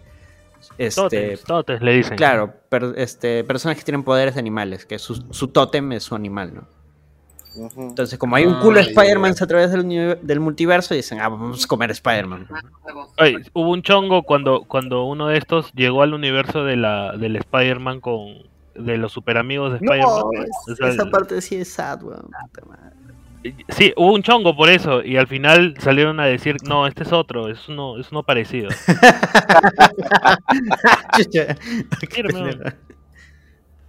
El original está ahí tranquilo. Ajá. Hasta que sí se pasaron de A- peta. ahora ahora que, que estamos en los de los Spider-Man, ahora sí voy a cerrar la, lo que había contado el creador de la serie animada de los noventas. Es que para continuar la historia con la desaparición de Mary Jane, es que Spider-Man iba a ir a través de estos agujeros creados con la tecnología de, de The Spot a buscar a Mary Jane e iba a caer en, en la época victoriana. Y, o sea, Mary Jane también iba como que estar representada de la época victoriana. Todos iban a cambiar, iban a ser como que de la época victoriana. Y creo que no sé con qué villano se iba a aliar o con qué personaje se iba a aliar para detener a este. ¿Cómo se llama este weón? A Jack el Destripador. Porque Jack el Destripador la iba a matar a Mary Jane de ese universo. Qué random, weón. Sí, sí, o sea, iba a empezar a hacer huevadas más fumadas. Y ese era solo el inicio de la temporada. O sea, imagino que la idea era ir saltando de universo en universo, este, a través del tiempo, de la Que historia. bueno, al final también ya la, la, la- la siguiente serie Ultimate Spider-Man también lo hizo. O sea, ahí sí sacaron Unlimited, Spider-Man. Unlimited. Unlimited, ¿no? No, no, no. Estoy hablando de Ultimate Spider-Man. La de. Ah, sí, de sí. 2010, ¿no? Por ahí. La que Esa- cancelaron. esa sí- ahí sí pusieron a Spider-Ham, pusieron a. um, Spider-Noir y todo eso. Ah, es que sí, hicieron su, su evento Spider-Verse. Pero para ese entonces ya existía el cómic. Sí. Ahora, Claro, se copiaron, se copiaron. mencionas Spider-Man Unlimited, que también sale en esta película. También sale, sí. También la Sí. cancelaron. Y que es una serie bien quemada. Porque parece que originalmente quería hacer otra cosa y luego lo volvieron Spider-Man. Eh, Viaja, viaja a un universo de furros, creo, ¿no? Le, le- claro, este, James Gunn se robó la idea de ahí. Porque es con el, el- el villano de esa serie, es el alto evolucionador. Te muestran la Alter Tierra, donde están todos estos seres furros.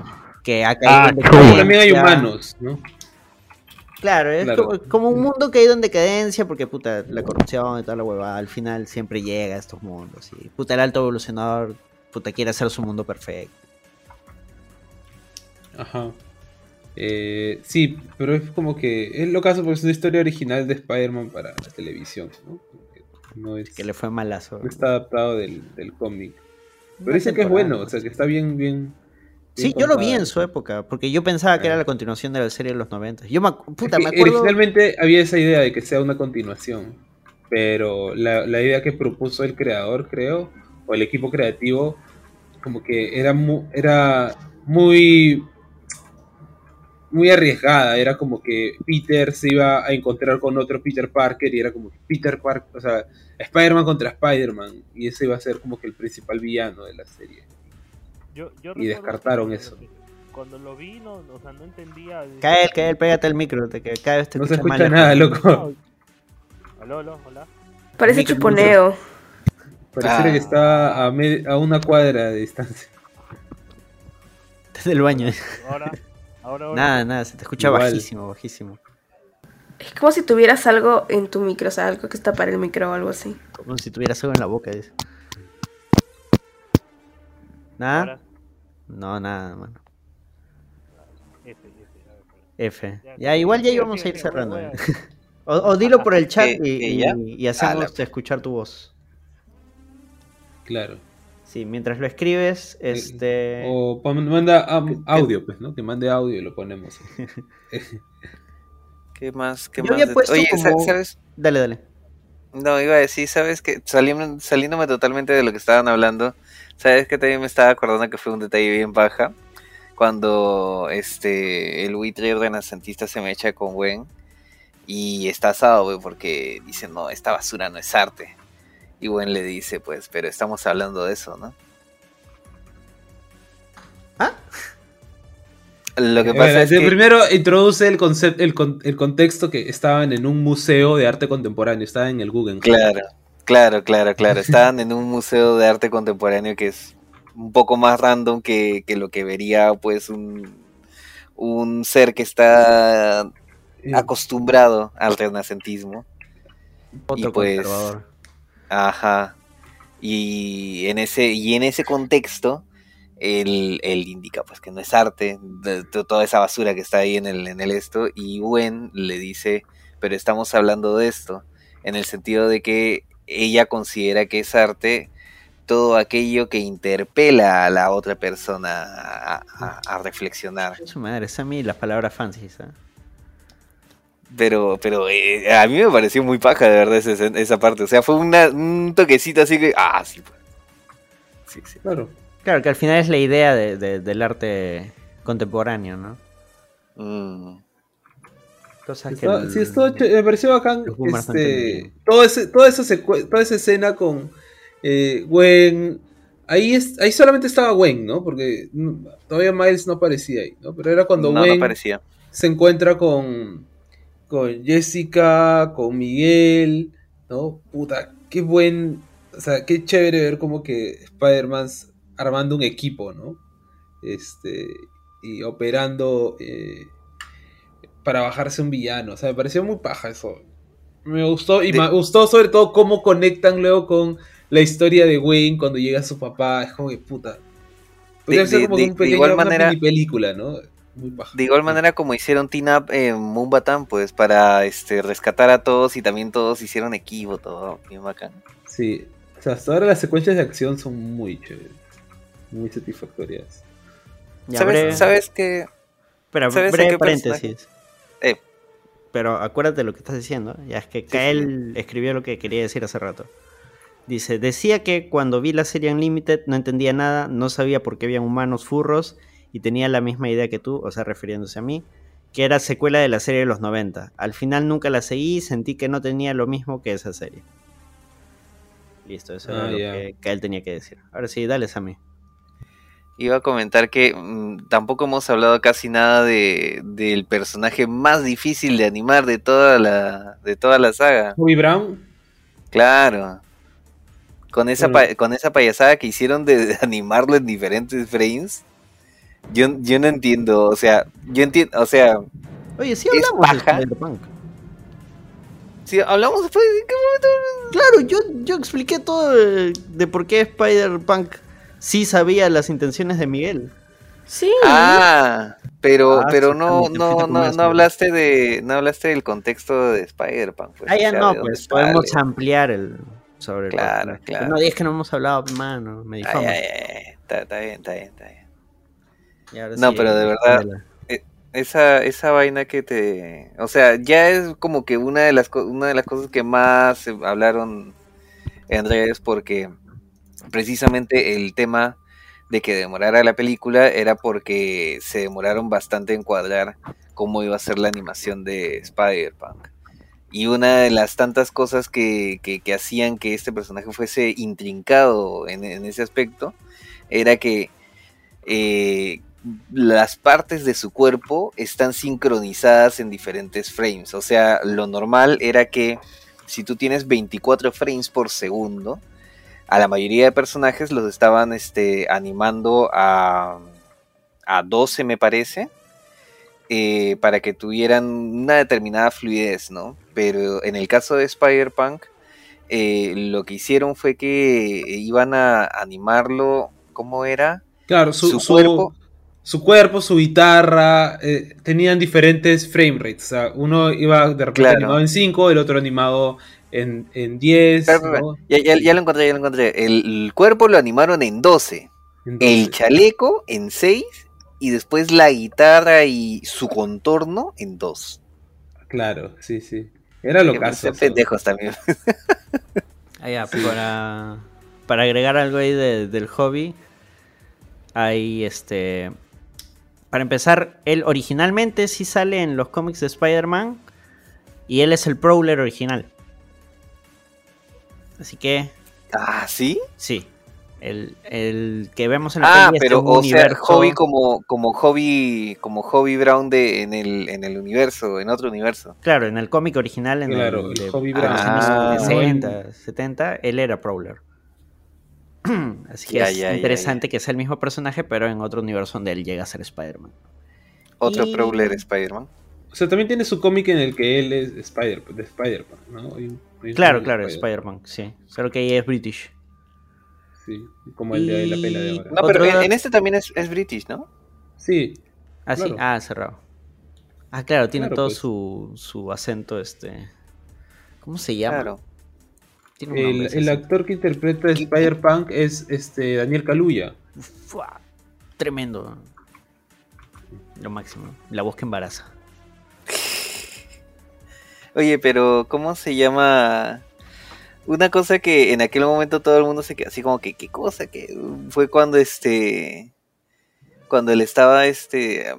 Cuando el Spider-Man indio eh, le estaba diciendo a, a Miles, pues que, oye, ¿no te han contado todavía lo de Hobby? Ah, no, no sabes todavía lo de Hobby. Ah, el- Ah, ya, lo eso ya, ya lo aclararon. Lo que pasa es que se insinúa a través de la película de que Gwen habría tenido algo con, con el Spider-Punk. Sexo. Pero Daniel Kaluuya ya dijo que su personaje no haría eso porque él sí notó que Gwen estaba le- el bobo le latía por Miles, entonces él dijo, "No, yo no voy a ser cagón. Ay, respetuoso mi causa. Yo no voy a ser cagón y ella se puede quedar en mi jato, no va a pasar nada, todo tranqui, todo chévere, porque ella es de mi causa Miles, que todavía no lo conozco, pero es mi causa." No, y además No, los shipea. Porque en algún momento este le dice le dice a Miles que es este, no me acuerdo cómo, cómo en qué escena, pero les dice Wendy y Peter, como si fuesen Wendy y Peter Pan. Ah, ah, Dos, así dos- de dos chévere. al- dos almas de, de- de dimensiones distintas que se conocen para estar. Así de chévere es el Spider-Man, güey. Mm. Sí, fue. Y ahora Yo sí. pienso que él debe también tener algún, algún tipo de poder eléctrico. Eh, Ah. creo que sí, ¿no? Con Sí, porque guitarra, por eso bueno, le enseña a, a Miles cómo utilizar sus poderes eléctricos. Claro, pero él con la guitarra, ¿tú crees?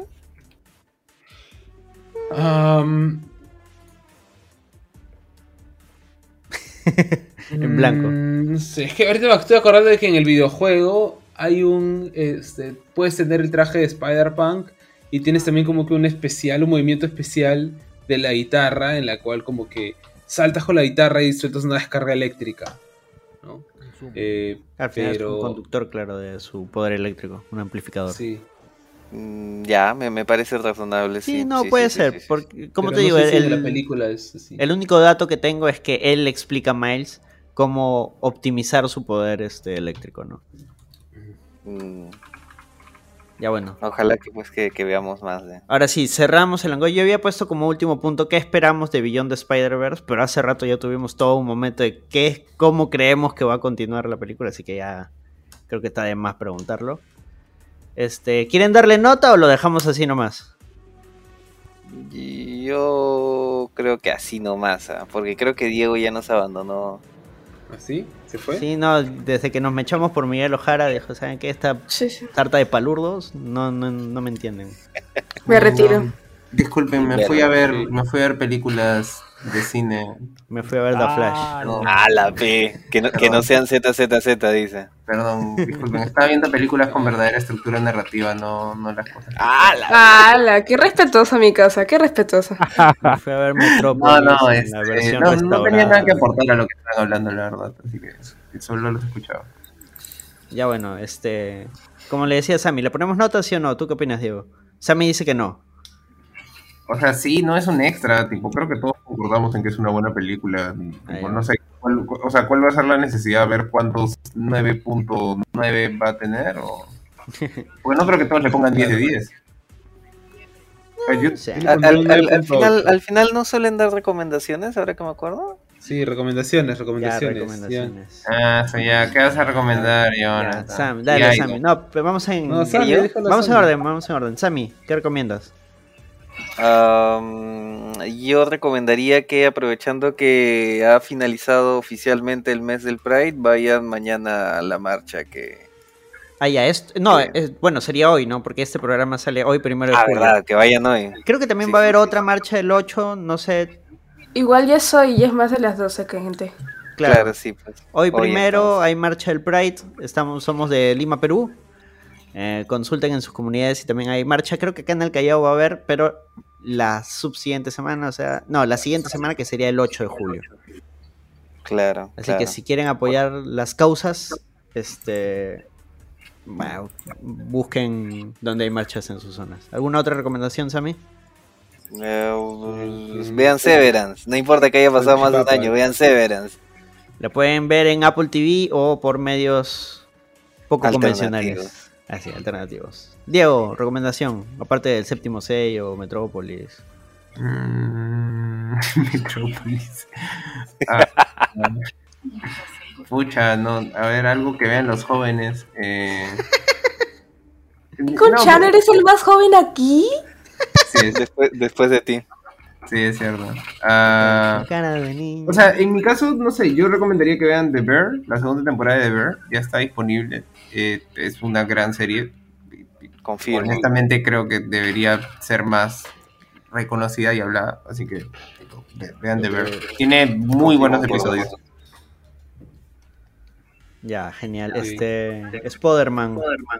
Recomendaciones. Yo la verdad, bueno, puedo recomendar la película que vi ayer porque está en HBO Max. Em, es esta película con Aubrey Plaza, eh, Emily the Criminal. Ah, esa mierda, sí. ¿Te dio al pincho? A mí me pareció buena, o sea, no me pareció como que wow. Sí sé a qué te refieres, en la que está el pata de. El, el que simpiaba a Anderson en Luke Cage. ¿Cómo se llama? Sí, este. ¿Cuál de todos? Shades, creo que se llamaba. Shade. sí, No, sí, sí. Shade. ¿Por Ya, qué lo sí, sí. Y hiciste? simpiaban a Shades en Luke Cage. eh, Acá aparece eh, Tío Rossi nuevamente con Aubrey Plaza. A mí me parece muy paja la actuación de Aubrey Plaza. La pela me parece buena. O sea, me recordó un poco a, a esta otra pela, The Card Counter, que también la vi en HBO Max. Eh, Esa sí es una mierda. ya cállate, huevo. La de Oscar Isaac. Eh, apágate, chulo. O sea, si ¿Cuál, le gustan las historias como que sobre crimen y con personajes relatable, ¿no? Que tienen, sobre todo con víctimas del sistema, ¿no? Eh, me parece una película muy, un- un- entre thriller y drama bastante simpático. Eh, Oye, hab- hablando de eso, sorry que me meta. eh, igual y no le recomiendo, o sea, no, no, no sé si mucha gente la haya visto, pero hay una serie en, en Netflix que se llama Los Días, que es una versión de a lo Chernobyl, pero de lo que pasó en Japón, que es de puta madre. O sea, es una gran serie. Maña. Chernobyl, No pero la había escuchado para nada. Sí, sí, sí, se llama Los Días. Tipo, es, es chévere, genuinamente es chévere. ¿Pero es reciente o es como...? Que yo sepa, sí. O sea, o al menos recién está en Netflix. Bueno, Así que, tipo, bueno, no- es que no tengo Netflix hace tiempo, ya no sé qué chucha hay en Netflix. Ya, Como este, que veo el, el To Doom, el tráiler de One Piece y dijo, no, ¿para qué chucha va a pagar por esto? Cae el recomendaciones si se arregló tu micro. O si no, escríbelo Ahora, y yo ahora. lo leo en un rato. ¿Me escuchas? Se te escucha abajo. Sí, sí, pero sí se oye, ¿no? ¿Sí? Ya, a ver, dale. ¿Sí? Cómete el micro y comenta. Este, supuestamente hoy, hoy se estrena la nueva parte del thriller back de One Piece, doblaje la- en latino. Y bueno, no sé qué otra serie. Estoy viendo Manifiesto, que supuestamente ya acabó, creo, ¿no? Pero manifestaron de nuevo. ¿Ah? Pero se manifestaron de nuevo. Ajá. No, no, ya acabó ya. Este, Ah, la ya, temporada que han subido es la última, creo. Ah, ya. Creo, no sé. Yo Ah, estoy recién viendo ¿no? la temporada. Pero está, está bien interesante. No te salió tu chiste. No me cae. Lo intentó Claro, dos veces encima. Sí, no, es que no escuchaba bien. Pero ya bueno, yo le entendí otra cosa. Yo le entendí que ya había acabado y que han vuelto a sacar una temporada. Pero al revés. Bueno, Bueno, y Black Mirror, ¿no? Que Ah, deberíamos sacar extra. Tremendo ZZ. No, este, me falta uno nomás y grabamos este. ¿Me falta uno nomás? Sí, Ah, sí, me pues. falta el de terror que ya lo, lo veré mañana.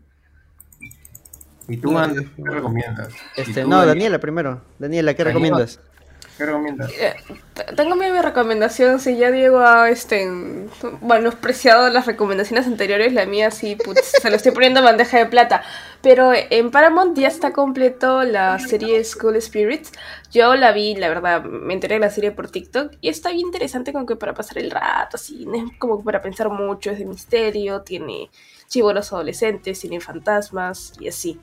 Y ya no sé si alguna vez lo llegaron a, a- a recomendar, pero como mencionaron a Audrey Plaza, este, en White Lotus, que también es una super serie que está Uf, en HBO. White Lotus.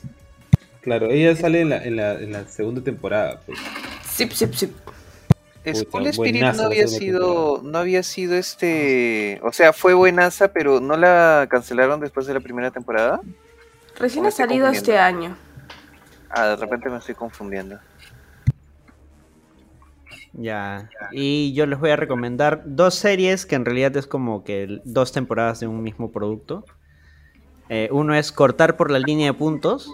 Es una Uh. serie animada basada en un cómic italiano eh, del creador Cero Calcare. Eh, o sea, trata sobre el día a día de un pata, este, medio narco y cómo este se relaciona con sus amigos. O sea, es la premisa básica porque dar detalles de, de cortar por la línea de puntos es, es pendejo. Eh, Solo véanlo así, véanlo chill, tranqui y, y de ahí nos dicen qué, les pareció. Y lo que vendría a ser, entre comillas, una segunda temporada, pero en realidad es una historia aparte, pero con el mismo protagonista, sus mismos amigos y todo. Es este, este mundo, ah, ¿cómo se llama? Tan, tan, tan, tan. This world can't turn me down, o este mundo no va a ser una mala persona, o algo así creo que es el- la traducción. Donde sí hay otra temática que también es este es una temática social.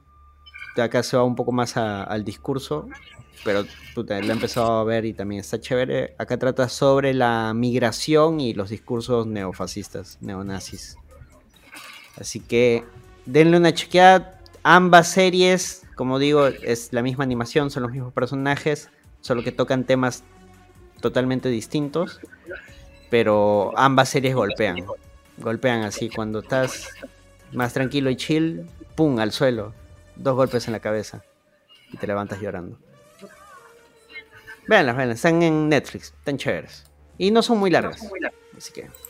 Me, me sorprende, me sorprende que no hayas recomendado la segunda temporada de Abbott. Ah, porque ya estaba recomendando dos cosas. Pero sí, ya salió la segunda temporada de Abbott Elementary, que es un The Office en un colegio. Pero más wholesome. The Office, momentos- pero en otra Más- color. Pero en otra de color. Dilo, dilo, dilo, dilo, dilo, dilo, dilo, The. Office, pero con cast de Netflix, ¿no? The Office, Eh, pero con el ya, para- para- de inclusión de Disney. Para que entiendan, el, el chiste es este es una primaria, pero en un barrio de negros, ¿no? En Filadelfia. Es una primaria estatal encima, así que ya saben, la línea va a ir porque no hay plata. Claro, y- puta.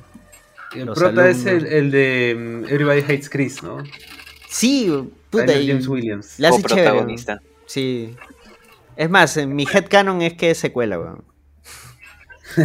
Chris creció y se Claro, no se vuelve Chris Rock, se vuelve un Claro, profesor de, un de escuela. ¿no? Ese es mi, mi headcanon. Pero sí, también chequenla y ese está en Star Plus. Está ganando premios a lo bestia. Así que denle un chance. Y también los capítulos son cortos, así que se puede ver un, antes de dormir, antes de ir a chambear. ¿Verdad? Yo, yo me sorprendí porque eran 22 capítulos y dije, ah, Ah, sí, la pero segunda luego temporada es 22 más larga. Pero, claro, pero son antigua 22 sitcom, cortitos. pues. Claro, es- Bueno, The tiene un- Office tiene 22 capítulos en sus primeras temporadas. la la primera y la nomás tiene tercera. 12. No, la primera de The Office tiene 7. ¿No tiene 8? 8 creo. Sí, sí. 8 o 6. No, con 6. Por, por- por ahí leí que ya está prohibido, van a prohibir que, que haya más de 12 capítulos. Concha su madre. Prohibir. Acabó. Prohibir o, bueno, no, no, no, no, algo así había leído. Ya bueno, puta, esta última parte voy a tener que subirle toda la ganancia a Kael. y ahora sí, nos vamos. Chao. No, Muchas vamos. gracias, Sammy, Diego, eh, Jonathan, Kael, Daniela. Son libres, pueden dormir. Y a los que están Yay. escuchando, muchas gracias por llegar hasta acá. Compartan el programa, comenten, Tres horas play. antaño, sí. No, salió dos horas y media. Dos horas y Sí. media. Pero, pero, pero. Porque ya los veo cansados. Más más. larga que la pela. Ah, pero ¿qué quieres? ¿Que lleguemos a tres horas? Ya, miren, entonces. Ya. el siguiente. Méchense, méchense. No, no, ya, ya. Cállese, gente, váyase a dormir. Adiós. Chao, chao. Chao, chao. Chao, chao.